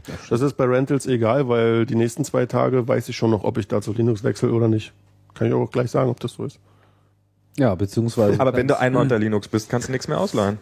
Zum Das ist Beispiel. Das, Ja, und das ist natürlich auch dann immer noch beschränkt auf die, auf die Abspielplattformen, die halt in dem Fall dann irgendwie Apple TV wäre oder eben iTunes. Naja, das ist, äh, Ist eine knifflige Sache. Wir können das TV nicht ist ja auch immer noch nicht so richtig losgedüst, ne? Passiert Ich bin mir nichts. nicht so sicher. Also ich glaube, in den USA sieht das jetzt schon anders aus. Aber ich habe noch keine Zahlen gehört. Ich habe nur, was ich so wahrgenommen habe, ist, dass das jetzt gekauft wird. Also vorher war es ja wirklich der amtliche Ladenhüter Ja, und jetzt wird es schon jetzt verkauft. Aber das Angebot ist auch noch nicht besonders umfangreich. Hat, hat eigentlich irgendjemand mitbekommen, dass man bei iTunes jetzt auch äh, Fernsehserien kaufen kann? iTunes Deutschland meinst du? iTunes Deutschland, Ja, genau. habe ich letztens festgestellt, weil da kam die dicke Werbeseite bei apple.de. Ah, Genau. Da gehst du drauf. Der ganze Da bin ich, Schwachsinn. nee, ich gehe da nicht drauf. Ich bin da Fernsehens. aber außersehen mal drauf gelandet und dann ist sie mir entgegengeschlagen. Und äh, da hat's mich ja doch verwundert. Es gab irgendwie ein, zwei Serien gab es am Anfang kostenlos zum Ausprobieren. Die habe ich mir runtergeladen, habe sie mir aber bis heute nicht angeguckt. Ich hatte mir da was Am Anfang nur, jetzt nicht mehr. Ich weiß nicht, ob es das immer noch gibt. Also gibt's Desperate Housewives, Stromberg, South Park, äh, Switch, Grey's Anatomy. Aber meines Wissens nach alles nur auf Deutsch. Ja. Das ist halt das Elend. Also du kannst zwar jetzt amerikanische Serien kaufen, ein paar, aber sie sind halt auf Deutsch. Ich meine, geht's noch? Und das finde ich ja auch an diesem Amazon, äh, Amazon MP3 doch ganz und gar furchtbar oder traurig, dass, wo man ja eigentlich denkt, so MP3 ist alles klar, die große Freiheit, aber ich in Deutschland kann das wieder alles nicht kaufen, weil ähm, virtuelle Grenzen existieren in den Köpfen der entsprechenden Musikanbieter. Und wahrscheinlich könnte man das irgendwie über ein Proxy machen oder sowas, aber warum kann ich nicht einfach auch amerikanische Musik hier direkt kaufen? Wegen der Aufteilung der Märkte weltweit. Das ist Genau. halt so. Es sind halt einfach mal andere Märkte mit anderen Margen und anderen äh, Vertriebskonzepten und auch lizenzrechtlich ist das alles nicht so einfach. Aber seien wir ehrlich, Pirate, nicht, Pirate Bay kennt diese Aufteilung der Welt nicht. Ja, das ist, äh, das ist sicherlich richtig, aber so funktioniert äh, das nun mal so. Also deswegen können die nicht mal eben da was machen. Äh, Wo, äh, wo sagst du, kann die sich gibt's aber diese kostenlosen ähm, Ich weiß nicht, ob es die noch gibt. Also es gab die die ersten zwei, drei Tage. Ach auf so, jeden ne, Fall. die wollen dich halt anfixen. Ja, ja, genau. Ich habe mir, was habe ich mir? Ladyland habe ich mir runtergeladen und Pastewka. Hm. Eine Folge. Ladyland. Was auch immer mit Anke, Enke. Ist es Anke so, wie es Engelke. sich anhört? Nee, nee, das ist so Comedy, ne? glaube ich. Ach so. Ich gucke ja kein Fernsehen mehr, ich weiß es, Es ja ist nicht. ja, hab's ja, einfach ich bin da auch total raus. Ich habe auch irgendwie auf diese Liste von, von, von Shows geguckt und dachte mir so, Ach, Pastewka ist schon lustig. das habe ich ja noch nie gesehen. Ähm, das kann man sich schon geben. was, was? Pastewka. Aber das ist alles so, so alberne, albernes Zeug und so Polizeiserien, ne? Hier so GSG 9. Du hast auch keinen Fernseher, stimmt's? Nee. Ja. Also, ja, da steht einer rum, aber der wird nicht als solcher benutzt, sondern das ist nur so äh, Monitor für meine Wii. Vibes-Bilder. Super Mario. Bros. gibt's jetzt für die Wii. Comedy. Das ist dieser, dieser komische Super deutsche. Mario. Mario Kart habe ich mir Mario gekauft. Kart meine ich ja schon. Mario Kart ist der Hammer. Das habe ich mir gekauft. Da ist ein Ja. kleines Lenkrad dabei. Das ist so Nein, du hast das großartig. schon gekauft? Ich habe mir schon gekauft. Nein. Doch. Dem Switch. ich hab's geschafft. Ich habe es am Freitag gekauft. Ja. Und? Großartig. Das ist toll. Das ist großartig. Ja, es macht tierischen Spaß. Man, äh, ich ich, ich habe hast sogar, du es nicht mitgebracht? Verdammt. weil ich direkt aus dem Büro Und gekommen man kann mit den alten Controllers spielen. Welchen alten? mit Mit dem, den Originalen. mit dem von, Originalen? vom, vom, vom, Vom, Von der Nintendo 64. ja. Nee, vom, vom, äh, vom, wie heißt der Vom Vorgänger? Gamecube. Vom Gamecube, mit den Gamecube. Das Ding, was wir im Club haben, jedenfalls. Diese Dinger. Nee, die kannst du da nicht anschließen. Aber das war doch in der Werbung. Also die Gamecube-Controller gehen wohl. In welcher mit- Werbung war das? Na, von Mario Kart für Wii. Da stand Nintendo 64 Controller. Nee, Gamecube. Glaub schon. Da stand ich, Gamecube. Ich bin ja gar nicht so der Player. Ich weiß nur, dass alle da total drauf abgehen. Nein, die Ihr Game- könnt ja mal kurz weiterquatschen. Ich Die Wii, raus. nein, die Wii hat, hat die Gamecube-Anschlüsse. Also du kannst Ah, okay. Gamecube-Controller nehmen und kannst sie da direkt reinstecken. scheißegal, ob man da Gamecube-Controller oder was auch immer anschließen kann. Man hat so ein kleines Lenkrad dabei, da packt man diese V-Mode rein und dann kann man da lustig mit dem Kreis fahren. Das ist großartig. Das Super. ist, ich habe das mit einem Kumpel gemacht. Wir haben uns, ähm, also ist leider nur ein Lenkrad dabei und Nintendo mal wieder schön bescheuert verkauft diese blöden Plaste-Lenkräder nicht für 15 Euro dazu, sondern ich glaube, die gibt's noch gar nicht als Zubehör. Nur ohne Spiel diese Lenkräder zu kaufen. Ähm, Echt nicht? ich habe es jedenfalls nicht im Laden gefunden. Ah. Und ähm, aber ansonsten ist das unglaublich. Ich hab, also wir haben uns betrunken und haben äh, dazu Mario Kart gespielt. Was, ihr seid betrunken Auto wir sind gefahren? betrunken Auto gefahren gegen Franzosen, Oh, die glaube ich alle ganz furchtbar sauer waren, weil wir 30 Sekunden länger gebraucht haben, um fertig zu werden als die, beziehungsweise wir sind nie fertig geworden. Aber es ist ein ganz großartiges Spiel, es macht tierischen Spaß, es ist noch ein Grund mehr, sich so eine Wii zu kaufen. Mobile Nintendo. Mobile Nintendo. Äh, ja, naja, gut, also die Wii hat mich ja auch äh, ergriffen. Aber wer da äh, ausführliche, äh, ausufernde Informationen zu haben will, da kann man ja immer an unsere Podcast-Kollegen Games und so äh, verweisen. Die haben irgendwie das auch ausführlich getestet und eine Stunde lang wirklich über jede jeden Sprite referiert, äh, der in diesem Spiel zu sehen ist. Sollte man ähm, vielleicht nochmal anhören. Ja. Sag mal, du hast ja doch auch so ein, so ein, so ein mobiles Gerät gekauft. hab mir Wir auch waren ein doch jetzt hier gerade beim gekauft. MacBook Air. Genau, das Das ist war ja gerade Republika. Und auf der Republika sind alle komplett durch. Äh, Republika war großartig, wie ich fand. Du fandst ja auch ganz schick, wenn ich das richtig verstanden habe. Ich habe mich positiv geäußert in meinem Blog. Immerhin, was von dir nicht allzu oft. Also ich meine, das ist schon ein großes Lob, wenn du, Ich wenn mich du dich zur positiv letzten Republika positiv Ja. geäußert. Ich muss aber sagen, davon, dass, dass ich dieses Jahr wurde. nicht so viel da war. Also ich hatte leider nicht so viel Zeit. Letztes Jahr warst du ja quasi dauerhaft da, wenn ich mich recht erinnere. Ja, ja. Genau. Diesmal habe ich nicht so ganz so viel Zeit äh, opfern können. Ich bin ja so ein Dafür war ich bisschen voreingenommen, was Republika angeht, äh, weil ich bin ja mit beteiligt an dem ganzen Ding. Ich habe ja die SMS-Wand da unter anderem gebastelt und so ein paar Kleinigkeiten so im Umfeld. Und ähm, was man auf der Republika gesehen hat, waren entweder ähm, waren das alles MacBooks oder diese kleinen weißen Asus III PCs, von denen Wie, auch die sind weiß? Es gibt die in weiß, es gibt die in schwarz. Achso, ich habe die bisher nur in schwarz gesehen. Vielleicht sollte man noch mal kurz erklären, was die Republika ist. Also Republika ist hier die, stimmt eigentlich die Tagline Blogger-Konferenz? Das wird immer so gesagt, das ist blöd, ne? Es ist eigentlich blöd, aber es ist ja doch Das, das, ist schon. so, ja, digitales Leben. Klassentreffen der der oder Klassenfahrt der der deutschen Blogosphäre. Ich kann ja mal so tun, als wenn ich keine Ahnung habe und äh, von wo kommen die Leute alles? So berlinweit, deutschlandweit oder Welche europaweit? Leute? Auf der Republika? Ja. Das ist so Deutschland komplett, Also deutschsprachige? deutschsprachiger. Raum komplett. Ja. Und dieses Jahr gab es so erste internationale Anflüge, aber eher durch die Und Referenten, die eingeladen Die sind wurden. auch hauptsächlich sind dann die Vorträge noch in Deutsch oder? ja. Ja, Okay. schon noch. Aber es gab halt einiges auch auf Englisch und das, äh, soweit ich das beurteilen kann, war auch ganz gut nachgefragt. Mhm. Also hier Bicycle Mark äh, war da und äh, der Typ von Alive in Baghdad und äh, Pirate äh, Bay, die Jungs waren da. Peter. Hier, Peter war wieder da, genau. Und das äh, hat auch ganz gut gepasst, finde ich. Also es war halt auch so dieser Citizen Journalism Aspekt kam halt damit rein. Naja, und, äh, was man halt aber auch sieht, ist äh, die Verbreitung der Macs. Ich weiß nicht, was so die, die gefühlte Macintosh-Quote auf der Republika. Bei circa 98 Prozent würde ich mal schätzen. Was? Also es, also nicht, es sind es sind natürlich weniger, aber es ist, ich würde sagen mehr als die Hälfte. Es waren wirklich, es, es war die, die Standardausstattung Also- an Macintoshes. Also das ist in dieser, in der Blogger, Blogging-Szene, die Leute, die einfach mobil unterwegs sind, das ist da einfach, das ist einfach, das hat Apple einfach komplett geowned mittlerweile. Also es ist, es war, es war wirklich. Ich habe mich so, bloß gewundert, dass kein R zu sehen war. Also ich habe zumindest keins gesehen. Hast du eins gesehen? ähm, Sascha Lobe hat garantiert seins dabei gehabt, aber ähm, der, der hat sich ja sofort eins gekauft, nachdem es draußen war. Das aber ist das optimale Blogging-Tablet. Das ist, das ist Das großartig. ist so richtig dieses, ich sitz auf der, ja, ich meine, guck mal, genau für solche Leute ist das nämlich gemacht. Die sitzen auf so einer Konferenz und es gibt ja so Jetsetter, die, die, die hopsen einfach wirklich nur von Event zu Event. Du willst da was auf deinem Ja. äh, Schoß äh, haben, das soll dich halt nicht zu sehr erhitzen und nicht zu sehr äh, beschweren. So, aber du brauchst diese ganzen Schnittstellen nicht. Du willst eigentlich nur WLAN, Tastatur und Bildschirm in OK und Akku hält lange. Und du bist die ganze Zeit am Rumrennen und hast eigentlich immer viel zu viel bei dir und bist froh, wenn es leichter ist und wenn du nicht eine große Tasche dabei Genau, hast. und da macht so ein Kilo mehr oder weniger echt eine Menge aus. Und das war Aber der Grund, weil ich, Davon habt ihr nicht viele gesehen. Auf Nee, aber nun ist das ja auch noch relativ neu, muss man sagen. Also Genau. die Leute werden jetzt nicht alle gleich ihre und äh, relativ Geräte teuer, muss man ja auch mal sagen. Ist ja, Das stimmt. Das ist, Bloggen ist ja für die meisten doch ein Hobby und so ein Hobby, das äh, darf ja nicht zu viel kosten. Aber um jetzt endlich, gereicht, ja. den Bogen zu kriegen. um jetzt endlich den Bogen zu kriegen, was Ah, man dann ja. eben doch gesehen hat, waren eben diese größtenteils weißen, teilweise auch schwarzen Asus III PCs.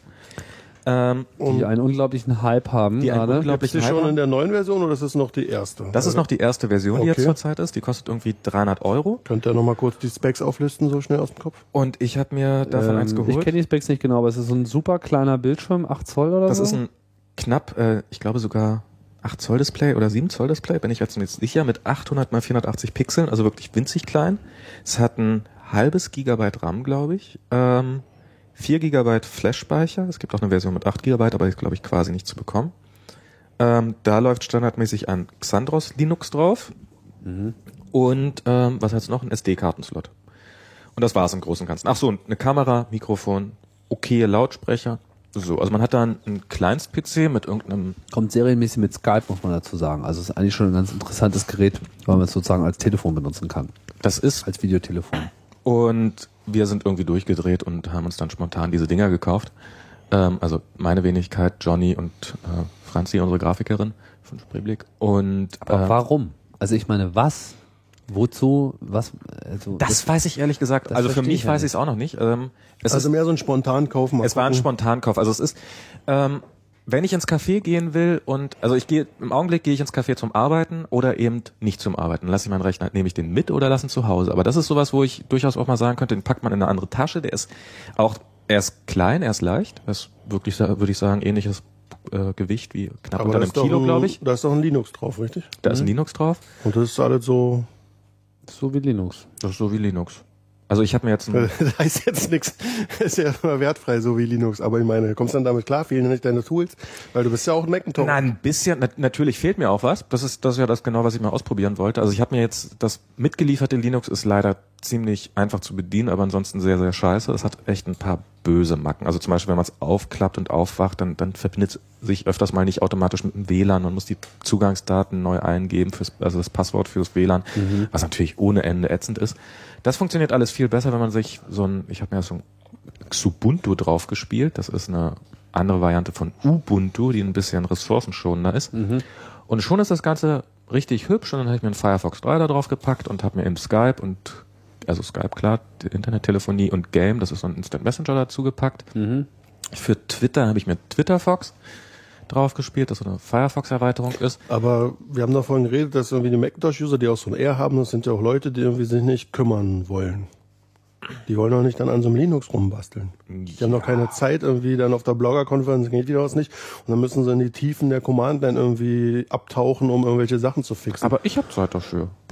Zum Basteln erstmal, ja. Tja, ich weiß nicht. Also ich meine, wenn das, Also wenn das eine Freund- halbwegs stabile äh, Distribution ist, warum sollte das dann nicht Unser Freund Frank hat sich auch ganz am Anfang so ein EPC gekauft, hat irgendwie ein paar Wochen rumgefummelt und dann kam das R raus und dann seitdem hat er ein R.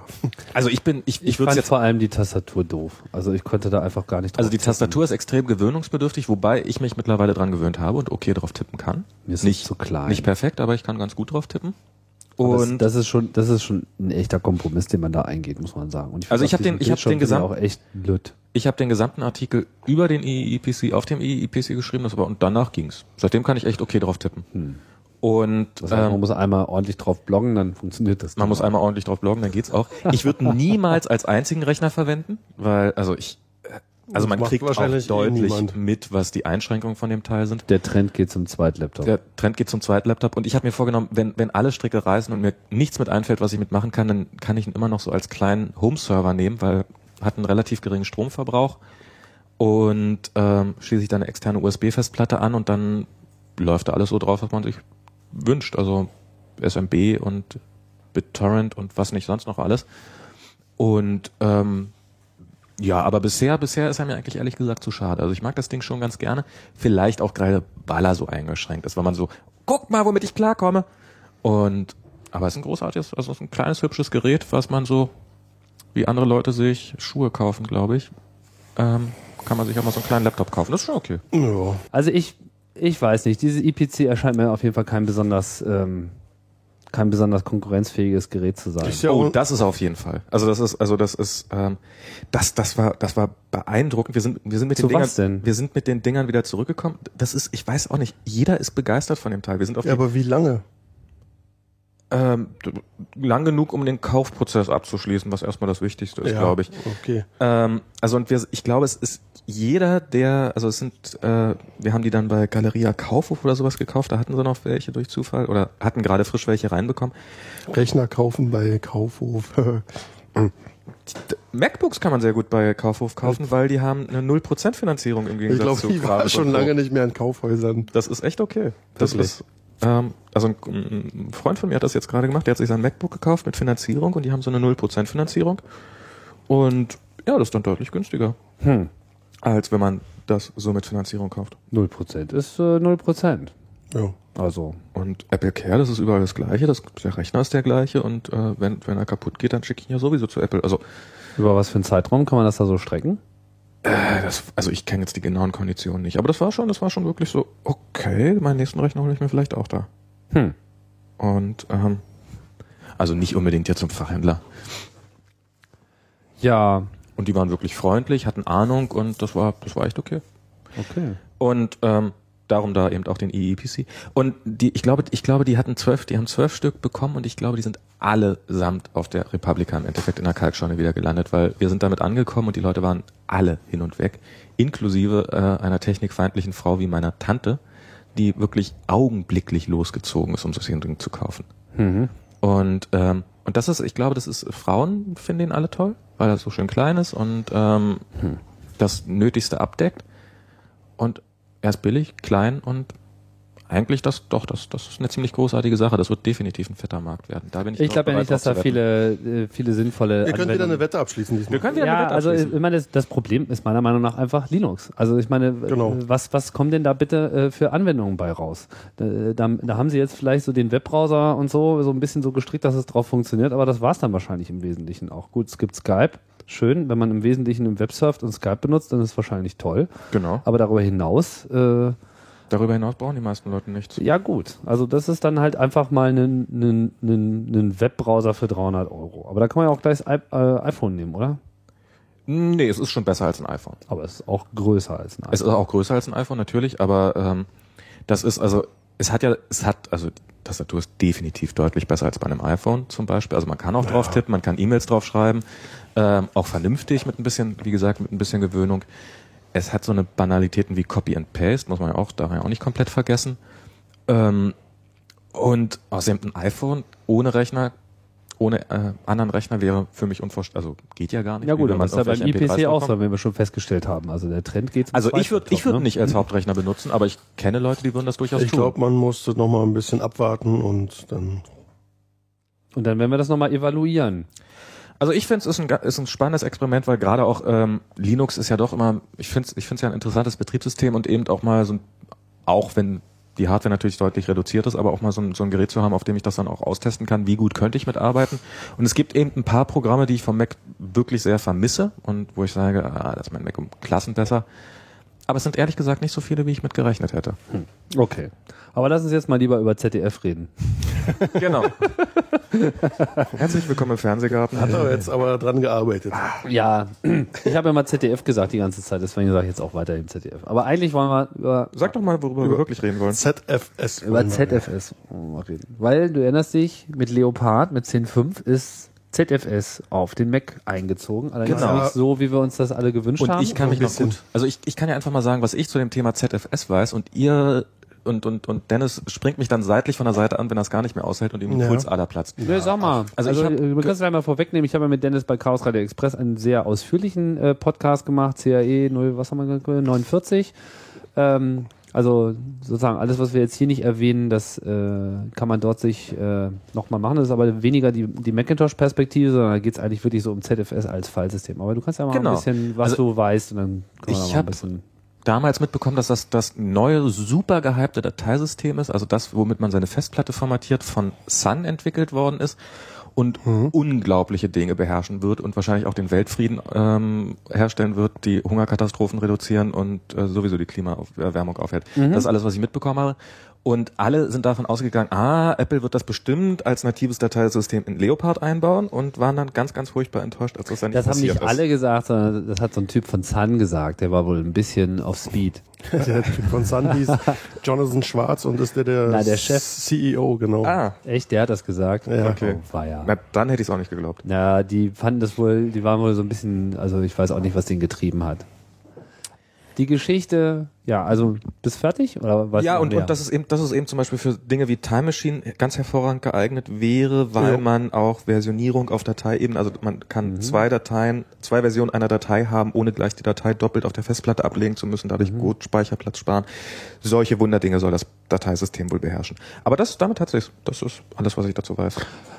ja, also im Prinzip stimmt das. Also äh, wir finden das ja toll, oder? Dennis? Ich finde das total toll, aber ich muss auch sagen, Toll finde auch. Ähm, es hat so ein bisschen, der Hype ist so ein bisschen verschwunden gerade. das kann nur gut sein.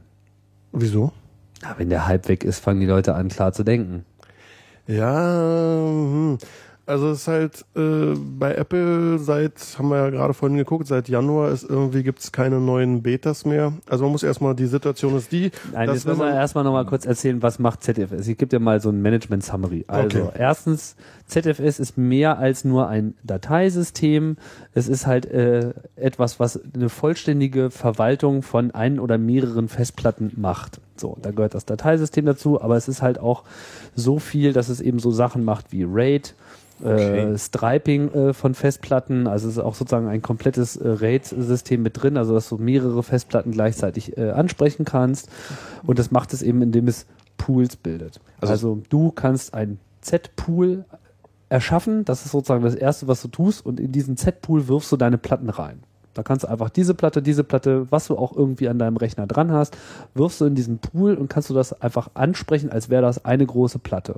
Die Schnittstellen sind dabei wurscht oder? Ja, ja, du hast halt äh, Block-Devices, also Festplatten oder ein USB-Stick oder was auch immer du hast und du addierst die in dein, dein ZFS-Pool dazu und du kannst halt sagen, ob du das als Mirror addiert haben möchtest oder ob du einen Stripe haben möchtest und das ZFS kümmert sich dann um alles. Und wie wird die Daten, wie werden die Daten dann verteilt? Also läuft das dann über, also kann ich dann problemlos noch diesen Memory Stick wieder rausnehmen, ohne dass das alles kaputt geht? Oder? Zeit geht es noch nicht. Das heißt, wenn du bestimmte Devices in dein Pool geschmissen hast, dann müssen die da drin bleiben. Okay. Das soll aber irgendwann äh, auch das Feature geben, dass man sagen kann, man will ein Device da wieder von weg haben, dass das sozusagen auf die anderen Devices rüberkopiert wird, dass das eine Device frei So ist. Das gibt's aber Migration, noch ne? nicht. Das Mhm. gibt's noch nicht. Also gibt's noch nicht in ZFS, generell. Oder Genau. gibt's nicht auf dem Mac. Gibt's noch nicht on ZFS. Aber das wollen die machen, ja. Das wollen die machen. Und läuft's auch über IP? Das wäre noch eine ganz spannende Frage. wie ich äh, ja, Es hat diesen iSCSI Support. Ah. Wenn ich das jetzt richtig verstanden habe. Ich habe selber aber noch nicht damit rumgespielt, deswegen kann ich da jetzt, müsste ich irgendwie auch aus dem iSCSI ist SCSI over IP, wenn ich mich recht erinnere. Ja. Mhm. Also dass man sozusagen Da gibt's Support für, aber es ist sozusagen davon weiß ich jetzt nichts. ist, ist eher so ein Nebenfeature an ZFS dran. Das ist ja nicht das eigentliche Feature. Ja, vielleicht nochmal so, äh, Feature-Set nochmal so kurz abrunden. Also du hast diesen Pool, dann kannst du da drin halt äh, deine Filesysteme erstellen und Filesystem erzeugen geht halt auf ZFS so wie auf anderen Filesystemen das Ordner erzeugen geht, also schnell. Genau. Ja, und dann kannst du halt einfach äh, da, dir sozusagen deine eigene Filesystemwelt machen, kannst auch sagen, irgendwie auf welche äh, Platten sich das beziehen sollen und so weiter. Und diese ganzen Filesysteme, die du dort anlegst, sind dann eben auch hierarchisch. Was weiß ich, du hast ein Slash-Home-Filesystem und darunter hast du dann für jeden User auch nochmal ein eigenes Filesystem. Und jedes Filesystem kann aber seine eigenen Attribute haben. Da kannst du dann so Sachen wie soll verschlüsselt sein, soll Kompression äh, benutzen und so weiter mit reinschmeißen und vor allem vererbt sich das. Das heißt, was du für slash home äh, definierst, das vererbt sich dann halt eben in alle Wenn Homes darunter und kannst auch nachträglich ändern und solche, solche Sachen. Also Und- extrem komfortabel. Und alles on the fly. Also du musst dafür nicht irgendwie unmounten und wieder mounten, sondern wenn du für ein Filesystem irgendwie ähm, Komprimierung einschaltest, dann machst du das, während der User eventuell sogar gerade seine Dateien darauf schiebt. Das wird einfach für alle Blöcke, die ab dann geschrieben werden, ist halt die Komprimierung dann an und für die anderen, die vorher geschrieben wurden, ist halt die Komprimierung noch aus. Und das, das- ist, funktioniert alles live. Und es ist ein 128-Bit-File-System, das heißt, es kommt auch mit verdammt großen Platten äh, zurecht. Also wie der Entwickler da meinte, irgendwie, also wenn man jetzt wirklich äh, so ein 128-Bit-File-System mal wirklich füllen würde, dann müsste man dazu auch irgendwie die, die Ozeane zum Kochen bringen, weil einfach so die. Mit der Energie, die man dafür bräuchte, könnte man die Genau. Ozeane zum Kochen bringen. Mit anderen Worten, entweder wir, entweder wir kriegen es nie voll oder wir haben wirklich ein ganz schlimmes Wärmeproblem. Ja, zumindest gibt Ich es keine voll. Limitierung mehr mit irgendwie nur so und so viel Ah, Terabyte. sondern Du brauchst einfach dir über Größen von Filesystemen keine Gedanken mehr machen. Du kannst da so viele Platten reindenken, äh, reinwerfen, bis du schwarz wirst.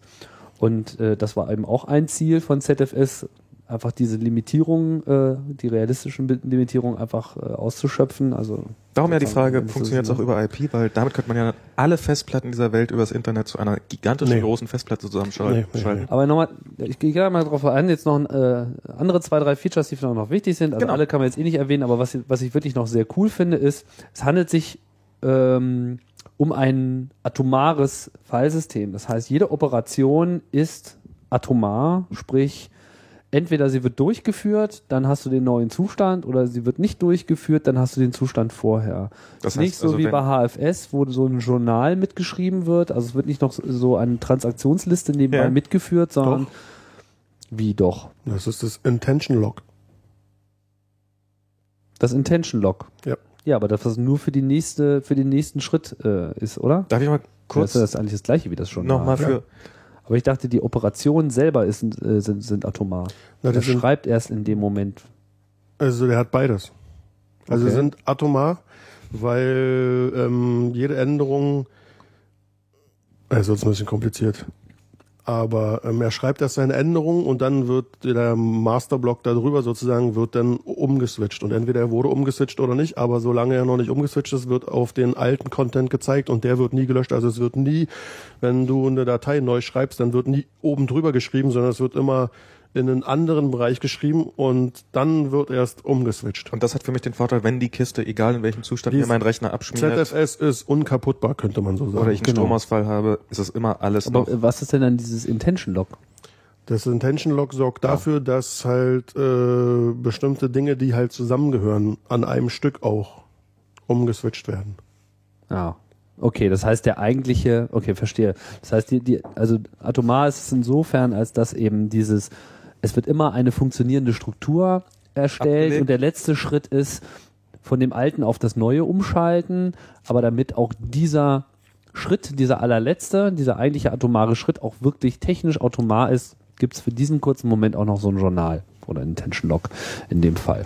Das ist aber ein technisches Detail. Ja. Das Schöne daran ist, dass diese Struktur ähm, vielfältig eingesetzt werden kann, nicht nur dafür, dass eben diese Konsistenz immer hergestellt wird, sondern auch zum Beispiel zum Erstellen von Snapshots. Du kannst also einfach sagen, der Zustand, in dem jetzt dieser ganze äh, Pool, dieses Fallsystem ist, einfrieren. So, was weiß ich, du hast ein Skript und es macht einfach immer um Mitternacht, sagt es, ich möchte jetzt gerne ein äh, aktuelles, einen aktuellen Snapshot haben. Und dann kannst du, und dann ist, äh, ab diesem Moment, wo du das sagst, ist der vollständige Inhalt deiner gesamten Platte, und zwar alles, ist erhalten, auch wenn in dem Moment weiter fleißig rumgeschrieben wird auf der Platte. Das heißt, Weil du kannst dann nämlich in .zfs slash Name dieses Snapshots einfach reingehen, sozusagen, hast da so ein virtuelles Directory und siehst da drunter einfach den alten Zustand. das heißt, das, was Time Machine jetzt noch jede Stunde auf eine externe Platte macht, Und mit Hardlinks löst. Und mit Hardlinks löst. Würde ZFS mit Snapshots lösen. also Genau. das ist einfach nur Und zwar on the fly, ohne dass irgendwie groß was gemacht werden muss. Er macht dann einfach Snapshot und das heißt einfach nur, dass mit Da der nächsten Änderung, umgelegt. genau, dass er sich einfach diesen Zustand merkt und äh,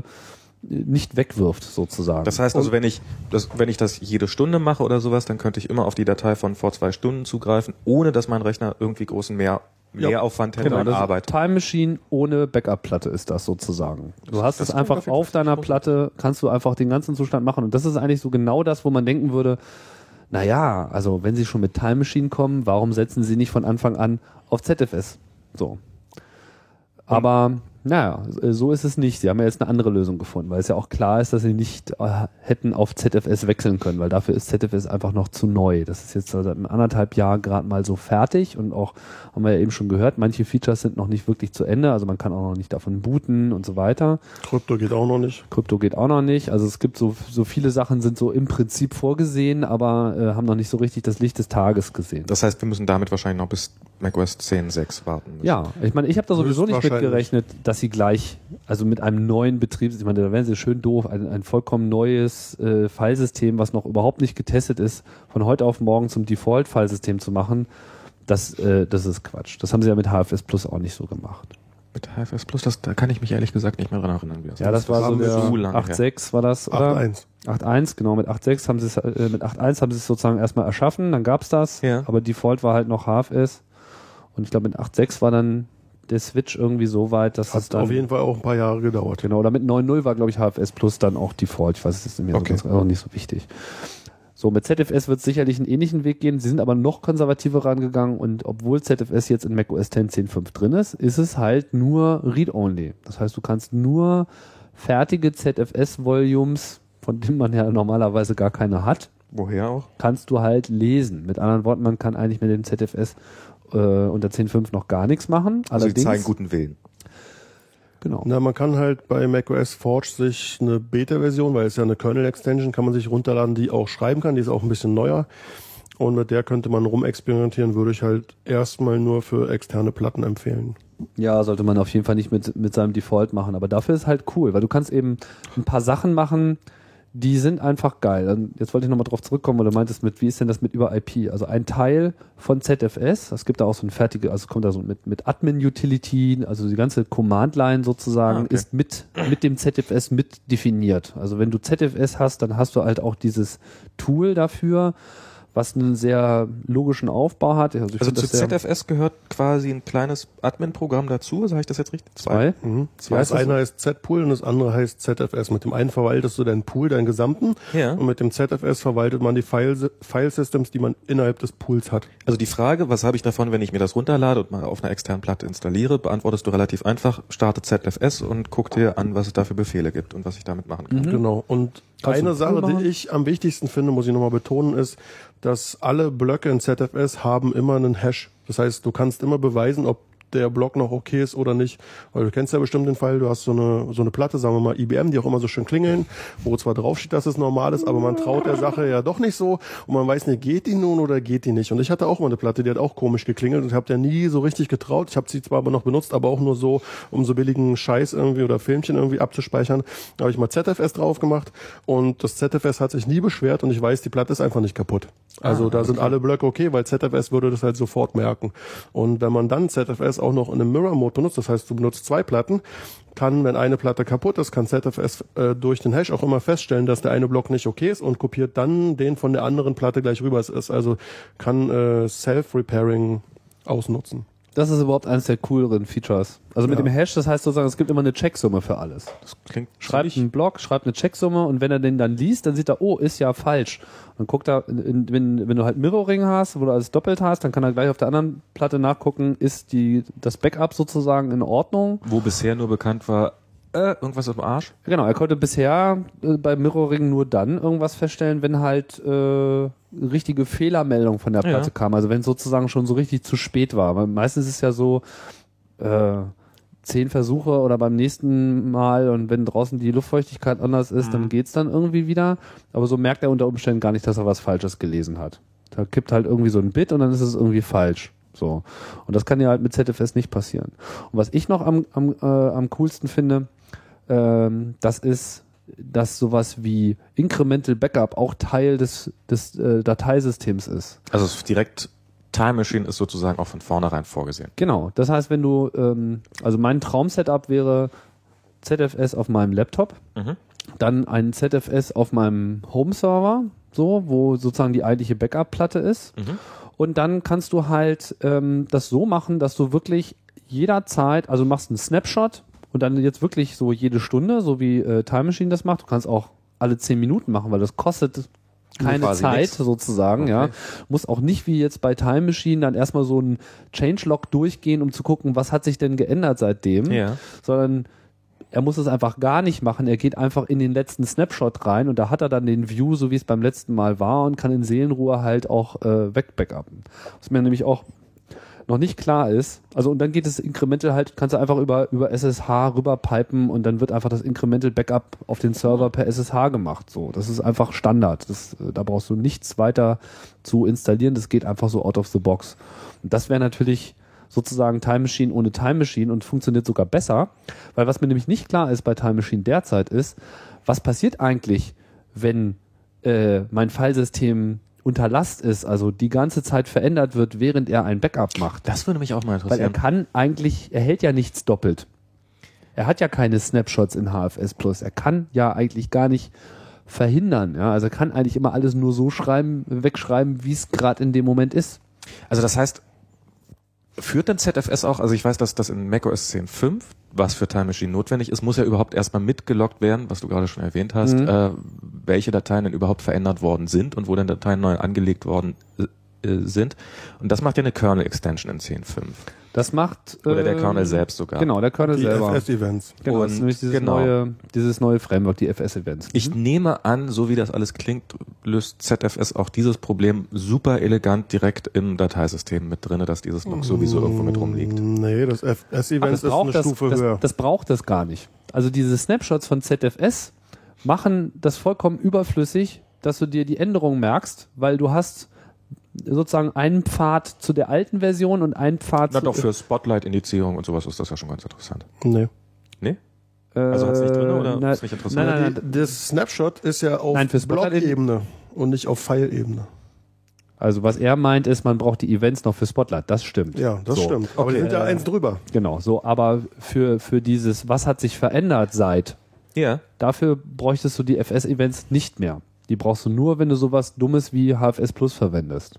Nein, Weil oder wenn du das, was sich verändert hat, seitdem backuppen willst. Na, Nein, eben nicht, weil du gehst einfach ins, ins, ins letzte Snapshot und sagst einfach dem ZFS, Logisch. backuppe Klar. das, was sich verändert hat seit. So. Und äh, da brauchst du dann überhaupt nicht mehr zu gucken. Bei Time Machine funktioniert es ja derzeit so. Äh, äh, das Betriebssystem hält ein Log vor für jedes Filesystem. Genau, also für jedes einzelne Dateisystem wird ein Log geschrieben und zwar ändert, äh, schreibt er nicht, äh, welche Dateien sich geändert haben, sondern welche Verzeichnisse sich geändert haben. Ich glaube, wir haben denselben Artikel gelesen.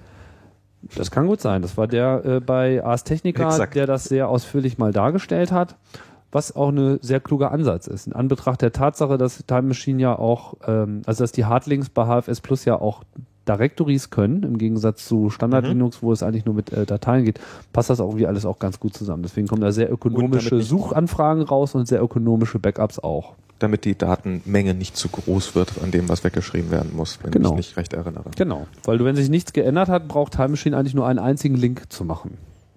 Ja, die oberste Directory als Genau. Das oberste Directory hat sich nicht geändert, zack, fertig ist das Backup. Aber das festzustellen dauert erschreckenderweise immer eine halbe Stunde ungefähr.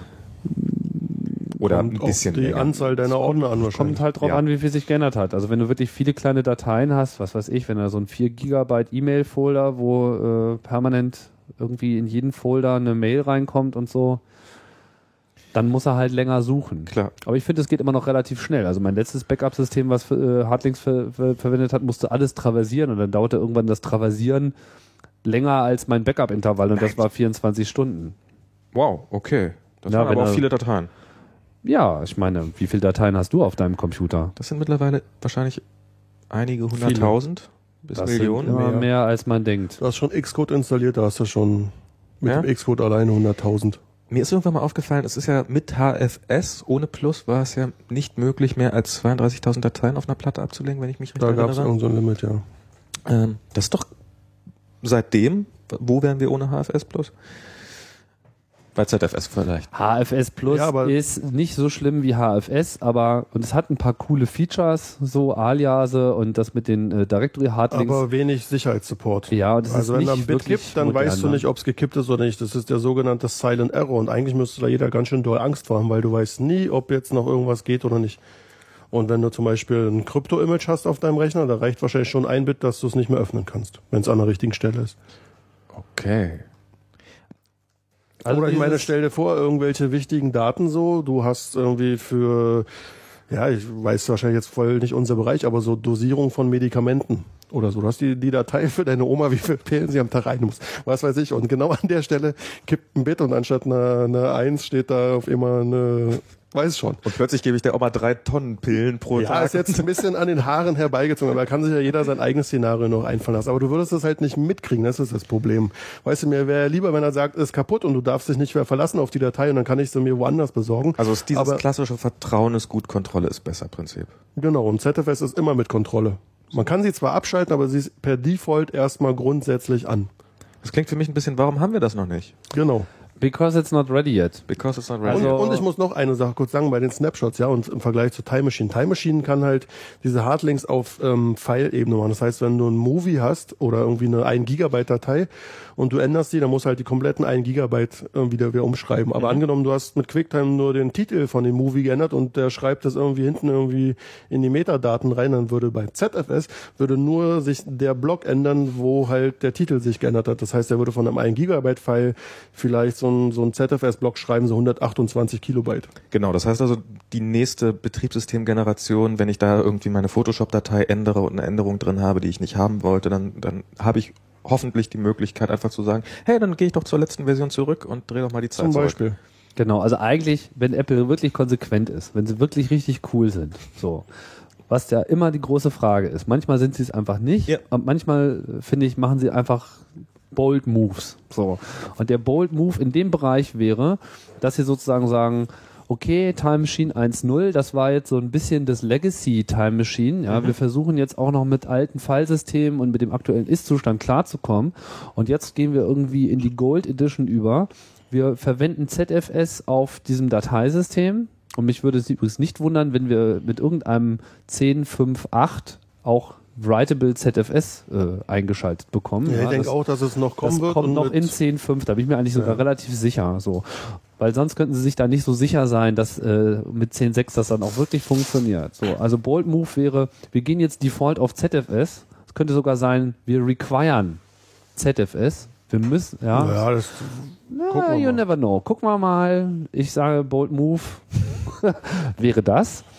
Ähm, könnte auch optional sein. So nach dem Motto, du kannst dich beim Installieren entscheiden, willst du jetzt ZFS machen oder willst du HFS Plus machen. Und wenn du ZFS machst, dann hast du Time Machine Gold Edition und da hast du genau diesen Features, die wir jetzt eben im Prinzip so als Features von ZFS runtergebetet haben. Aber genau darauf. Snapshots, das heißt, dieses Ganze, du kommst eine Stunde zurück ohne Backup-Platte. Also du hast sozusagen dieses Feature mit Ich gehe zurück, einfach auch, wenn du offline mit deinem Laptop durch die Gegend rennst. Das vermisse ich ja sowieso ein bisschen. Wir arbeiten noch eh Apple, wir arbeiten noch eh alle immer auf Laptops. Ähm, wir haben keine Backup-Platten dabei. Macht, macht, macht das so, macht Time Machine so, dass es auch ohne Backup-Platte funktioniert. Ja, Genau. Aber das, das, das gibt einfach das Dateisystem nicht her. So. Ah, okay. Aber mit, mit, mit ZFS wäre das überhaupt gar keine Arbeit. Also sie müssten nichts anderes machen als ZFS Snapshot Name sowieso einmal äh, auf der Command Line aufzurufen und dann hast du das. Aber da, da gehe ich davon aus, dass sie das tatsächlich tun werden, weil das haben sie ja auch mit, mit, mit Spotlight war, war es ja ganz ähnlich. Da war es ja auch in 10.4 kam die erste, 10.4 kam die erste Version von Spotlight, die ja auch eher so hm, hm, hm, und mal oben drauf gesetzt und jetzt mit 10.5 ist es wirklich schön tief Jetzt mit, funktioniert das. mit FS-Events richtig schön tief im Betriebssystem eingelassen und Das war es äh, auch schon vorher. Tatsächlich Ja, benutzt Spotlight nicht FS-Events, sondern Spotlight benutzt die eigentlichen Kernel-Events. Das heißt, Spotlight kriegt weiterhin. wirklich Ich dachte, das hätten sie nur in der vorherigen Version gemacht. Nee, ich denke, nein, weil Spotlight ist ja schnell genug, um das zu machen. FS-Events steht ja allen zur Verfügung. Das ist ja ein offenes Ding. Und wenn sich jetzt jedes Tool auf diese Kernel-Event-Ebene mit ich konsumiere Ja, ja, jede ja. Änderung, dann läuft halt sehr schnell überhaupt nichts mehr.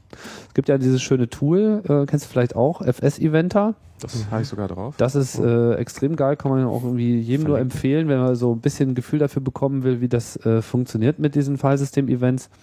FS-Event, da klingt sich halt da ein und äh, zeigt einem einfach wirklich jede Änderung grafisch an. Ne? Aber das ist natürlich auch ein echter CPU-Fresser, wenn äh, viel los ist auf der Platte, weil er im Prinzip jeder Änderung hinterher springen muss. Aber man sieht sehr schön, wie unglaublich viele Dateien sich bei jeder Kleinigkeit mittlerweile ändern. Jo. Jede Preference-Datei geht erstmal auf und wieder zu. ja, man findet auch schnell so die Datei, die das Programm schreibt, nachdem man die Seriennummer eingegeben hat und so. Das ist äh, sehr praktisch. Äh, die letzte Sache noch hier zu der Vision mit Time Machine Gold Edition. Äh, also erstens, man hätte sozusagen die Zeitmaschine auch auf der Platte ohne Backup-Platte, was schon mal so äh, schlecht nicht wäre. Und man hätte wahrscheinlich auch viel, viel, viel schnellere und vor allem viel, viel, viel kleinere Backups. Also das, was Dennis gerade gesagt hat mit Block-Level versus File-Level. Also Leute, die heute mit großen Dateien arbeiten, Video, ja, Photoshop irgendwie im Masterformat, äh, keine Ahnung, hier Fotos, Fotobearbeitung, Aperture, tralala, dieser ganze äh, Kram, wo einfach innerhalb von einer Stunde Arbeit mehrere Gigabyte an, ja, an neuen Dateien äh, quasi anfallen. Oder die- zumindest geänderten Dateien. die, ja, genau. Also genau. Also Dateien, die in ihrer äh, Summe der Größe mehrere Gigabyte über, umfassen, aber Genau. eigentlich nur haben sich vielleicht zwei, zwei Megabyte geändert. So und das wäre halt bei Time Machine heute das- mehrere Gigabyte, die dann immer wieder komplett auch übertragen werden müssen, wenn das zum über WLAN geht. VMware, was, wo das natürlich dann passiert, oder Dein Parallels, wo man, VMware-Image meinst genau, du? wo man dann genau. diese Festplatte Bestes hat, diese Beispiel. virtuelle und bam, Disk wegen jeder kleinen Und bei Änderung. ZFS wäre es halt wirklich nur das, was sich geändert hat. Und das ist natürlich eine ganz andere Dimension, weil einfach dein Diff ist dann einfach viel kleiner. Also Also dann mit- kannst du dir das leisten. ZFS ist tatsächlich nicht so weit weg von Welthunger, äh, Nee, Weltfrieden Das ist herstellen. wirklich mal eine echt gute Idee. Und Sun haut ja auch mächtig auch auf die Kacke. Deswegen haben sie, glaube ich, auch so ein bisschen gehofft, dass Apple äh, gleich da so Mhm. in den Sprung geht. Warum der jetzt so schlecht informiert war, weiß ich nicht, weil das mussten die eigentlich gewusst haben. Also ich das, dass glaube, sie das nicht machen können. Ich habe gehört, dass der Jonathan Schwarz hier heißt der, dass, dass der Ja. sowieso nicht so der Allerschlauste sein soll Ja, Bereichen. bei Sun, ich meine, die machen auch Java. Also das ist, äh, Wie auch immer. ZFS ist auf jeden Fall, da muss Die man sagen, Java da, aufs iPhone bringen. da liegt auch wirklich, ja, da, da liegt auch wirklich die Sie ganze. Kompetenz dieser Firma drin. Ja, die machen seit Jahrzehnten, machen die Server, Filesysteme, irgendwie NFS, das kommt alles von Sun. Das ist so deren Ko Kernkompetenz. Und dieses Problem mit Speichern von Dateien, das haben die einfach verstanden. So. Im Gegensatz zu vielen anderen. Ich meine, Microsoft ist kläglich gescheitert daran, Mit ein neues WinFS. Filesystem zu machen mit ihrem Oh ja, ja, das das, ist- ist, die, die haben es einfach, die Komplexität und die Implikationen, die das auf ihr OS legt, irgendwie nicht in den Griff bekommen. Und äh, das bedeutet schon was, dass das ZFS da ist. Interessant finde ich noch, das ist ja diese CDDL-Lizenz, also diese Communi- Community Distribution Tralala Lizenz von Sun, die eher so eine BSD-artige Lizenz ist, Ja. so ähnlich wie auch die APSL von Apple, die schon als Open Source Lizenz gilt, aber die halt so mit Linux und mit GPL halt nicht klarkommt, weil GPL will immer nur mit äh, GPL bumsen. Und deswegen gibt's das halt bei Linux nicht im Kernel. Das ist natürlich auch ein Verbreitungshindernis in gewisser Hinsicht, weil eben auf da das nicht gemacht wird, aber mit BSD ist kein Problem. In FreeBSD 7, stimmt's, ist äh, FreeBSD 7 ist jetzt vor kurzem rausgekommen und da ist halt ZFS in Full Glory einfach Default. Ist das Na- dann das erste Betriebssystem, wo es dann so drin ist? Oder Na, Das die, erste nach Solaris und Open Solaris. die bei okay. Linux haben auch irgendwie ZFS on Fuse, das ist das Filesystem on Userland, aber da weiß ich nicht genau, wie weit die sind, aber die sind da wohl auch ganz, Also wie MacFuse. Ja, ne? Ganz normal vorne mit dabei, aber es ist halt äh, limitiert durch diesen Fuse-Ansatz, das ist halt ein bisschen anders. geht halt immer durch den User Space und hat von daher nicht so die Performance. Aber für so eine Backup-Platte Das so okay. ist Ja. es irgendwie völlig in Ordnung. Mhm. Fuse ist ja sowieso auch so eine relativ spannende Sache, wie ich finde, mit auch Mac Fuse. Aber müssen wir jetzt nicht detailliert drauf eingehen. Kannst du einen Link nochmal mit reinmachen. Genau. Auf Mac Fusion insbesondere. Das Ja, also Fuse, ich meine, wenn wir jetzt eh gerade bei Filesystemen sind, passt das ja noch ganz gut rein. Ähm, dieses MacFuse. Also MacFuse ist ja ein, warte mal, jetzt komme ich mal wieder durcheinander. MacFuse ist das ist die eigentliche Engine, ne? Genau. MacFusion ist äh, Mac Fusion ist ein Programm. Genau. MacFusion ist nämlich das Programm, was äh, ein User Interface darstellt für für MacFuse. genau, das hat gar nichts damit zu tun. Ja, das ist echt Also- con, con MacFuse. Confusing. Aber ja, nochmal. Also mit Mac Fuse, das stand von Fuse, wenn ich alles richtig verstanden habe, ab, was für Linux sowas ist, dass man ähm, im Userland, Userland-Modus, ähm, Dateisysteme schreiben kann, entwickeln kann, die alle Funktionalitäten bieten. Das heißt, dass ich im schlimmsten Fall oder im besten Fall auch in Python oder in irgendwelchen Skriptsprachen oder in Java Dateisysteme plötzlich schreiben kann und das nicht mehr irgendwelchen Kernel-Hackern überlassen werden muss. Mhm, Das ist ganz Jo. gut zum Prototypen und es ist auch gut für so Sachen, die sich eigentlich auf Kernel-Level auch überhaupt nicht integrieren äh, lassen könnten. Wie zum Beispiel, wofür es ja sehr gerne genutzt wird, ähm, SFTP oder FTP oder ähnliche Sachen. Sowas zum Beispiel ist ein gutes Beispiel oder hier auch, ähm, also dieses MacFuse kommt ja von diesem Amit Singh, äh, also dem Chef Macintosh-Typen bei Google und dann fragt man sich sagen, natürlich, deswegen kommt du doch aus der Google-Ecke da. Warum, warum fördert Google das so? Und es gibt halt dann dafür, für äh, Fuse gibt es auch Module, ich habe sie noch nicht ausprobiert, aber gibt's, ähm, um zum Beispiel auf Google Docs zuzugreifen. Das habe ich ausprobiert, das ist eine relativ hübsche Anwendung. Also es ist, man Das ist eine coole, ist eine coole Sache, weil du hast halt so ein virtuelles Filesystem, was nicht wirklich ein Filesystem ist, so ein Storage oder ein Online-Storage von Dateien. genau. Und so kannst du dann eben mit einem beliebigen Protokoll, in dem Fall werden es irgendwelche Webservice-Sachen sein, darauf zugreifen. plötzlich geht irgendwie eine virtuelle Festplatte auf. Das für Picasa ist das sehr Gibt es schön. eigentlich auch schon Amazon S3 für Fuse? Das wäre doch eigentlich auch nochmal genau das Richtige. Wisst ihr, Ich- wovon ich rede? Ja, ja, das Der ist, Filesystem-Storage von S3 ist von Amazon ein Filesystemdienst. Da kannst du dir einfach, kannst du hingehen und sagen, guten Tag, ich möchte gerne slash Fuba haben. So, und dann Fuba darf aber noch nicht vergeben sein. Und das kostet was? das, Das kostet was? kostet sowohl, wie, also es kostet, du zahlst für Speicherplatz und du zahlst für Traffic.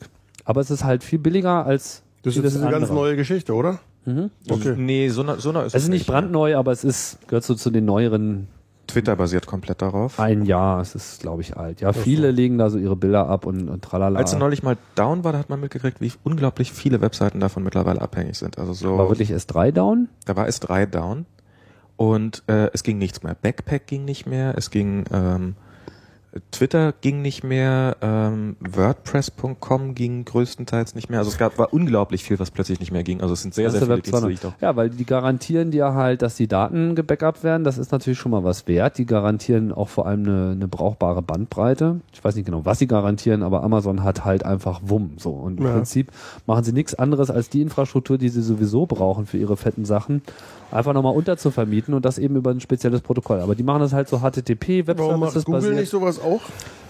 Ähm, das ist eine gute Frage. Ob Also sie das? G-Disk, was, Ja. was, was so, das, das kommt ja irgendwie nicht aus dem Knick. Da, da Das ist wird aber ja schon nichts lange, Offizielles, das ist nichts ne? Offizielles, da wird schon lange drüber spekuliert, dass das irgendwann mal kommen würde. Was sie jetzt haben, ist diese Google App Engine, wenn mich nicht alles täuscht. Ja, aber das das, das, ist, das ist ein Framework für Anwendungsentwicklung. Na, nicht nur ein Framework. Ach schon, aber sie hosten auch deine Programme, genau. Genau, sondern das ist das quasi nicht Storage, sondern auch das Host der Programme dafür. Genau. Also mich Also- würde es nicht wundern, wenn sie auch nochmal Storage machen. Aber sie sind eigentlich nicht Also so. mich würde es wundern, wenn sie es nicht tun. Über kurz oder lang. Tja, Langsam wird Zeit. keine Ahnung, ob das Und das führt dafür für uns alle im Endeffekt zu einem, wenn's wenn's super funktioniert, zu einem Internet, wo Seiten nicht mehr plötzlich überlastet sind, bloß weil sie über Nacht populär geworden sind, im Idealfall, sondern wo die hoffentlich ein bisschen länger erreichbar sind. Ja, aber das führt aber auch dazu, dass Abhängigkeit von einigen Ja. wenigen, natürlich. da muss jeder für sich selber abwägen. Aber ich meine, wenn du mal eben so, was weiß ich, wenn du mal eben für vier Wochen lang ein Gigabyte Webspace brauchst, weil du für irgendein so ein doofes Projekt was machen musst, da gehst du doch nie los und klickst dir einen Hoster und machst dir den ganzen Stress, wenn du auch mal eben äh, im Webformular sagen kannst, gib mir mal slash tralala Ja. und lädst es dann einfach hoch. Das Problem ist, sie machen halt nicht irgendwie SFTP oder so, sondern du musst halt schon dieses S3-Protokoll sprechen. Das ist aber so auch in den populäreren File-Transfer-Clients mittlerweile drin. Also Bei Transmit auf jeden Fall, hat's, genau. Äh, hat's schon drin und Interaki anderes auf jeden Fall auch. hast, glaube ich, gerade nachgerüstet. Genau, also diese ganzen typischen File-Transfer-Tools Okay. auf dem Mac können halt dieses S3-Dingsbums auch. Und das ist, also ich habe bisher noch nicht den Anwendungsfall gehabt, aber gerade wenn man auch mal ein paar Filme, weil man bezahlt pro Gigabyte relativ wenig und man bezahlt pro Get Request. Das heißt also, es lohnt sich für richtig große Dateien. Und wenn man mal irgendwie ein paar Filme hat und sicher will und, und die nicht unbedingt der eigenen Infrastruktur anvertrauen will, zum Beispiel jetzt für sowas wie Podcasts, wenn die massenhaft gefragt werden, hat man halt mit S3 was im Hinter, in der Hinterhand, was zwar, zwar ein bisschen Geld kostet, aber ähm, einem nicht unterm Arsch wegbricht. Ich glaube, das ist schon eine ganz feine Sache eigentlich. Ja, also es, es gibt jetzt hier auch äh, sowohl auf Code Google.com als auch auf SourceForge.net gibt es irgendwie S3-Fallsysteme für äh, Fuse, also was ich vorhin vermutet hatte. Gut. Also Bucket heißt das nämlich bei S3, genau. Kannst du ein Bucket machen. Also du hast keine Unterdirectories, sondern du hast wirklich nur slash tralala und darunter deine Files, mehr ist es nicht. Aber ja, das, mit deinen Statistikseiten, wie viel irgendwie. Das kann ich jetzt, das weiß ich nicht so genau. Ich habe ich hab's selber noch nie genutzt, ich auch nicht. aber es muss ja irgendwie was geben, die machen ja eine Abrechnung. Wollen ja viele irgendwann Leute, ja sehen. aber viele Leute benutzen das. Sehr, It's sehr. very popular. Okay. So. Jetzt sind wir von äh, ZFS nach Fuse nach S3 gekommen. ja. Wow. Und jetzt, Jetzt haben wieder wir, zurück. jetzt haben wir, jetzt müssen wir uns mal überlegen, wie lange wir unseren Podcast gestalten wollen. Letztes Mal hatten wir ja den Piloten und haben uns 1,45 gegönnt. Jetzt sind wir bei einer anderthalb Stunde durch. Haben wir denn noch was auf der Liste? Wir könnten noch über 64-Bit reden. Na, ganz kurz. Geht ja schnell. Ganz kurz ist, glaube ich, in dieser Runde hier der falsche, falsche Begriff. Naja. Okay, na, wir werden ja immer auf, äh, ermuntert. Also ich habe, wir haben ja viel, sehr viel äh, nettes ähm, Feedback bekommen zu der ersten Sendung. Da können wir uns auch schon mal nochmal äh, ganz Das haben wir nebenbei bisher mal noch gar für. nicht erwähnt, oder? Nein, haben wir bisher noch nicht erwähnt, müssen wir aber erwähnen, weil das war alles sehr nett und sehr ermutigend. Deswegen sind wir ja auch so Großartig. redegewandt, sehr großartig, genau. Und äh, einer der Hinweise war, was ich aber auch sehr häufig höre, auch bei Chaos Radio Express, ist auch eigentlich egal, wie lang das Ding ist, man kann immer auf Pause oder Stopp drücken, äh, weil dann hält es einfach nochmal länger und wir reden ja sowieso nur alle zwei Wochen. Da war ich relativ skeptisch, ob das so mit, ob das von der Länge her, aber es scheint, es, alle scheinen es so zu mögen. Na, wer sich für großartig. 64-Bit nicht interessiert, kann ja jetzt einfach Genau. äh, auf Stopp Geht doch nach Hause. drücken. Du kannst auch freundlicher sagen. Ja, unsere Hörer in der 32-Bit-Welt, da verabschieden wir uns jetzt schon mal. genau. In der Schweiz, in Österreich, 32. 32 Bitland. Der Rest dieses Podcasts kann nur in 64-Bit empfangen werden. genau. Drehen wir jetzt die Kilobitrate hoch. Ja, der Anlass, äh, warum 64-Bit hier auf unserer Liste steht, ist die Ankündigung von Adobe, die nächste Version von ihrer Creative Suite, nämlich die Nummer 4, äh, unter anderem auch in einer 64-Bit-Version herauszubringen, allerdings nur für Windows, nicht für den Mac. weil die Adobe so Software, ist. nein, nein, diesmal liegt es nicht an Adobe, sondern es liegt einfach an Apple, weil Apple hat vor auch zwei nicht. Jahren, naja, sie haben vor zwei Jahren Carbon ja schuld sein. 64 äh, als Early, da gab es Talks auf der Developer-Konferenz und sie haben gesagt, dass sie an Carbon 64 arbeiten. Mit anderen Worten, auch Carbon-Anwendungen sollen irgendwann 64-Bit sein. Aber- Müssen wir noch erklären, was Carbon ist? dazu? Carbon ist das alte und Coco ist das neue Framework sozusagen für Genau. Applikationen auf dem Mac. Und Photoshop war schon mal Carbon, weil die halt ein bisschen hinterher waren. Deswegen haben sie auch damals schon so lange gebraucht. Ja, das weil heißt, die, das, das, das kommt von Mac OS 9. Das ist da das kann man ihnen ja alte- keinen Vorwurf machen. Das wurde ja schon aber auch ein bisschen umgestrickt. Carbon ist ja nur noch ein, der, der Restbestand von dem macOS 9 Ja gut, Zeug. aber Da sie wurde eine haben- Menge weggestrichen. Ja gut, aber sie haben we äh, Sachen, Sachen weggestrichen, die wahrscheinlich Photoshop sowieso nie benutzt hat. Meinst du? Naja, vielleicht ein paar Sachen, aber so viel war das ja nun auch nicht. also Ja. für Adobe war es auf jeden Fall eine clevere Sache, wahrscheinlich zu sagen, okay, wir machen das erstmal alles für ähm, ähm, die Umstellung von macOS 9 auf macOS 10 machen wir in Carbon Aber und dafür hat es ganz schön lange gedauert. ja, finde ich auch. Und ich meine, jetzt haben sie sich gerade auch Adobe ja immer mit auf der Bühne ganz vorne dabei war, um zu erzählen, wie unglaublich schnell die Umstellung von allem auf alles ging. Also ich kann mich noch daran erinnern, dass der damalige Adobe-Chef bei der Vorstellung von macOS 10 auf der Bühne war, um zu er erstellen, wie unglaublich schnell ein Entwicklerteam eine Photoshop-Version für macOS 10 Da rausgebracht war hat. irgendwas, ne? Und dann Und kam jahrelang nichts. um, und dann dauerte es ewig und dann bei der Intel-Umstellung war genau das gleiche Problem, dass nämlich auch da wiederum der Adobe-Chef auf der Bühne stand und sagte, unsere Entwickler haben innerhalb von 20 Sekunden die komplett Photoshop auf Intel umgestellt und dann hat es noch knapp anderthalb Jahre gedauert, bis tatsächlich die Intel-Version rauskam. Oder Mhm. wie lange? Also sehr, sehr lange. auf jeden Fall. 64-Bit-Version wird es auch noch sehr lange dauern, aber diesmal haben sie es gleich zugegeben.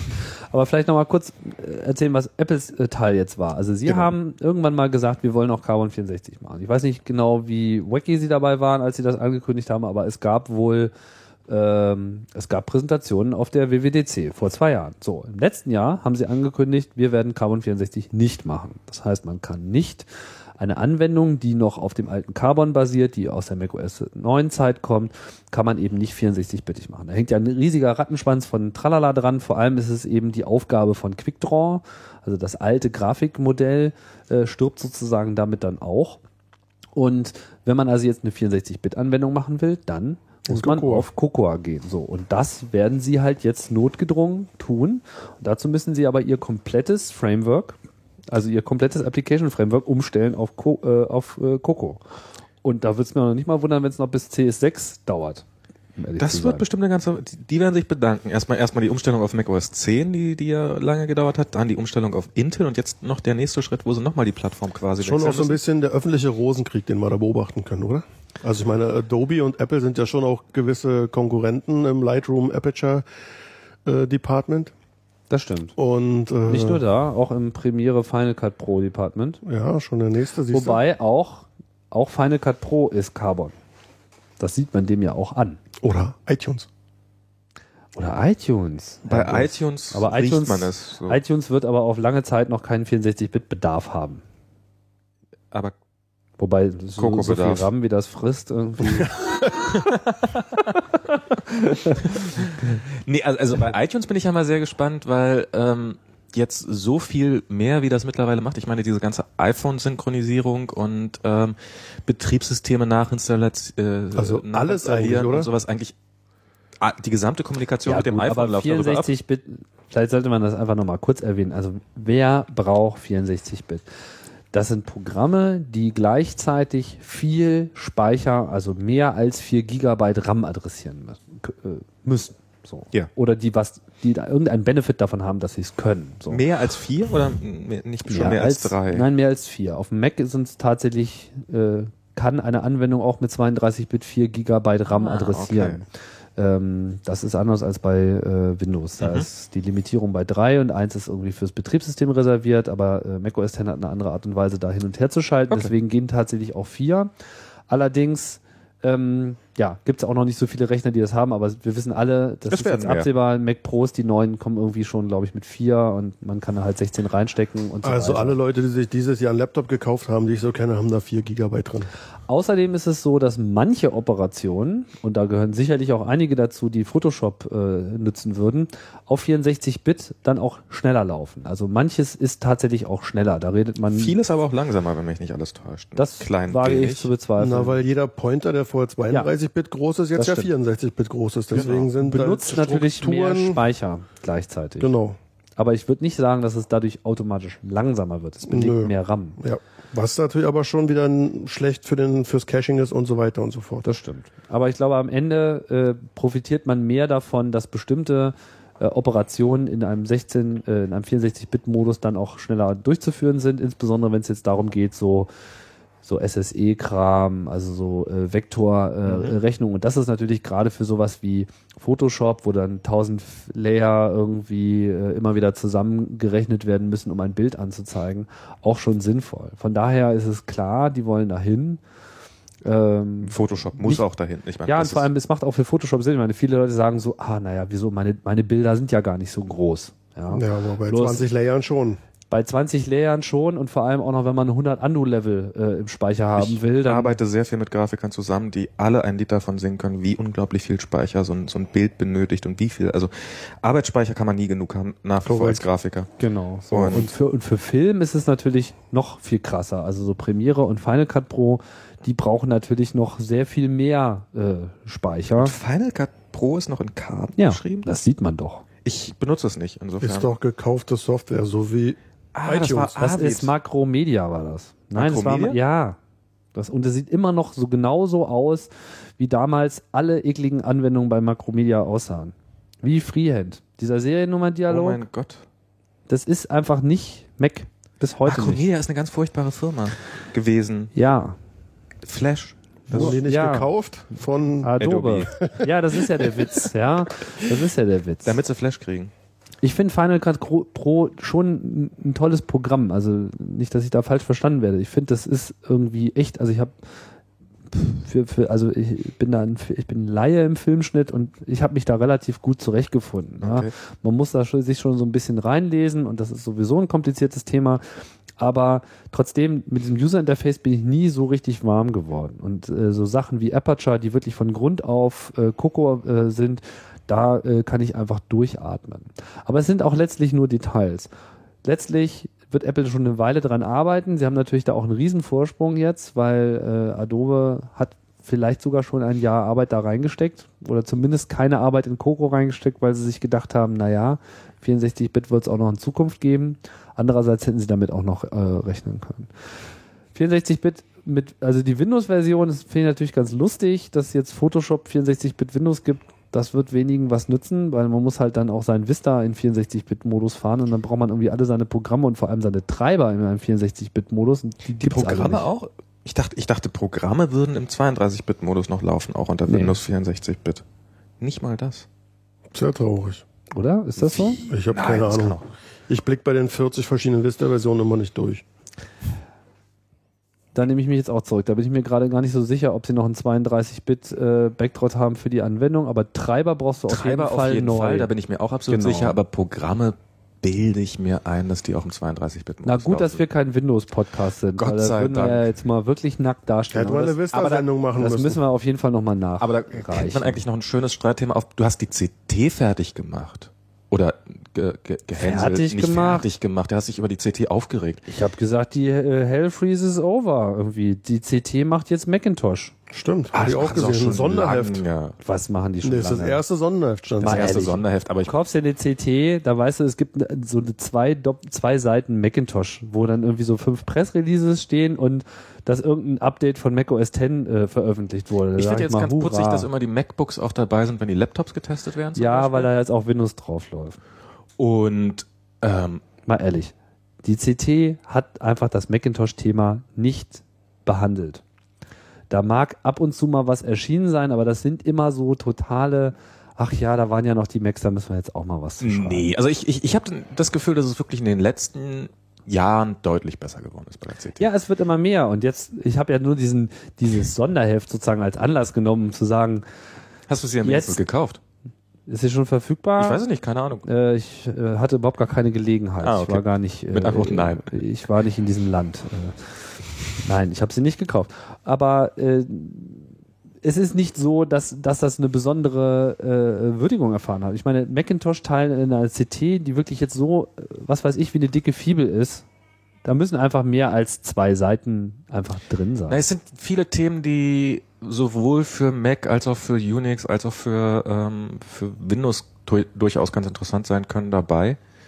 Und insofern, also die CT finde ich, ähm, doch, ich finde Wann hast du die letzte gelesen? Gar keine Frage, dass die CT immer noch eine der besseren Zeitschriften ist. Ich lese die CT Ich hab ja nicht gesagt- regelmäßig. Ich habe ja auch nicht gesagt, dass die CT schlecht ist. Ah, okay, hab- dann habe ja. ich dich missverstanden. Ja, das habe ich nicht geschrieben. Ich habe nur gesagt, dass es sich irgendwie so um ein äh, Linux- und Windows-orientiertes Blatt handelt. Und das, das sind sie. Ich finde, dass äh, das Linux-Thema, gut, da gibt es natürlich auch in Deutschland eine riesige Zielgruppe. Das ist ja auch vollkommen in Ordnung. Bloß wenn ich mir eben anschaue, was da teilweise einfach in aller Ausführlichkeit berichtet wird, ja, fand ich das einfach häufig Marginalien im Vergleich zu dem, was man auf dem Macintosh äh, hätte thematisieren können, weil das nun mal ein seriöses Desktop-System ist. Und das ist halt Linux nicht. In der iX ist jetzt ja auch ein Artikel, ein riesengroßer über das iPhone SDK. Aha. Na, die Hölle schmilzt richtig. Äh, Ja. Das wird. Gibt es bald iPhone-Zeitschriften? Gibt's noch keine? Ja, das, das, das wäre jetzt, mein, das wär jetzt meine Frage gewesen. Gibt's Es gibt welche? auch Garantiert, ja, es gibt garantiert iPhone-Zeitschriften. Wir werden das recherchieren bis zum nächsten Mal. Die entsprechenden Mac-Zeitschriften werden Oder? wahrscheinlich Erfahrung damit Nee, haben. ich nicht. Das sollen auch die Leser machen. Hörer. iPhone-Zeitschriften? Denn es ist definitiv für Outsourcing.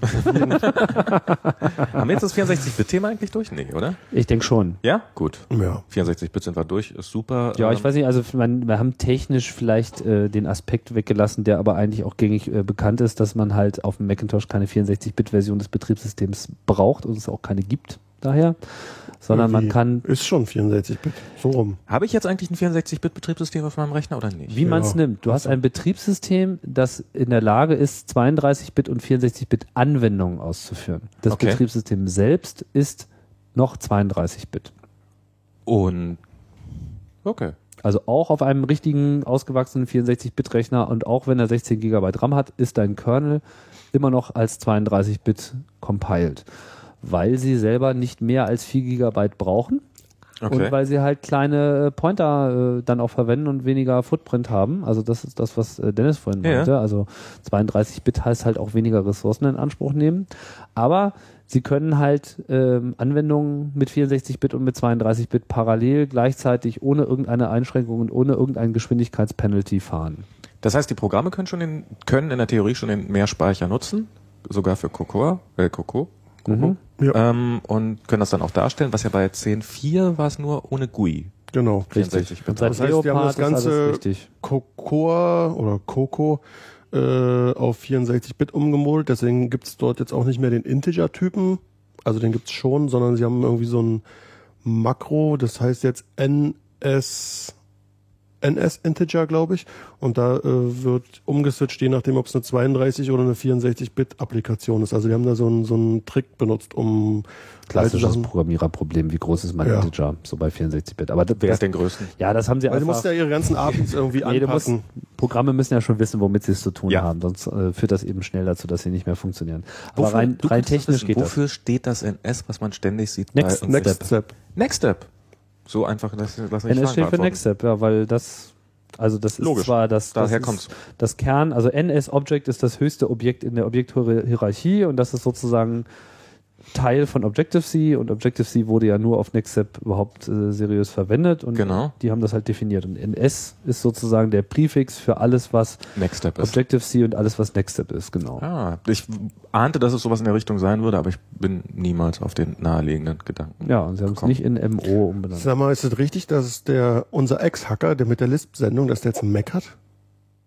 Ähm, das kann ich nicht ausschließen, ich weiß es nicht. Weil der kannte sich da voll aus. Ähm, interessant. Ähm, interessanter Hinweis.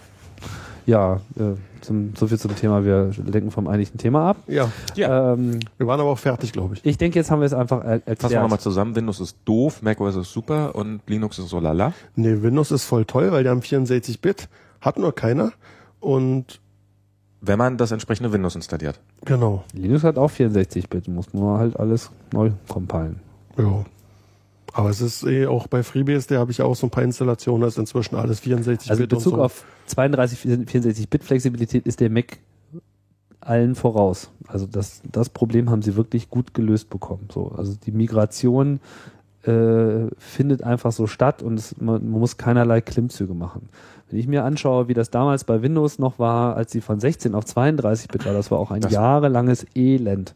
Das war ganz schlimm und blutig und grausam und ist vielleicht nicht mehr mit ganz so viel Schürfwunden äh, verbunden, aber easy ist das auf jeden Fall nicht. Also das wird noch einige Jahre dauern, bis das bei Winner, äh, bei, bei Windows überhaupt stattfindet. Winner, Bei Vista, Winner. wie auch immer. Also ich meine, das Vista muss ja überhaupt erstmal un unter die Leute kommen. Vorher geht da ja gar nichts. So und Genau. dann geht das überhaupt erst los, dass 64-Bit Demand entsteht und dann erst kann man irgendwann mal davon reden, dass man so einen Rechner hat mit 64-Bit. Aber das Windows ja auch eben Nachteil, weil die haben ja mit ihren Treibern, die müssen ja irgendwie tausende von Hardware und Tralala unterstützen. Da hat ja Apple halt den, den schicken Vorteil, dass sie halt eine begrenzte Produktpalette haben und das ist halt ein bisschen einfacher. Ja, alles, was sie immer meinten, das wäre ja ganz doof, was Apple da macht, das ist äh, für sie heute ein echter großer Vorteil. So, jetzt machen wir aber Schluss, war. Genau. Jetzt sind wir nämlich schon fünf Minuten länger als beim letzten Mal. Ach echt? Ja, Das heißt, wir haben ja 20 Minuten für 64-Bit gebraucht. ja, gut, dass wir nicht 64 Minuten dafür gebraucht haben. Gut, dann lass uns jetzt ganz, ganz schnell fertig machen. Okay, Dann sagen wir bis zum Tschüss. nächsten Mal. Winke, winke. Tschüss. Bis bald. Tschüss.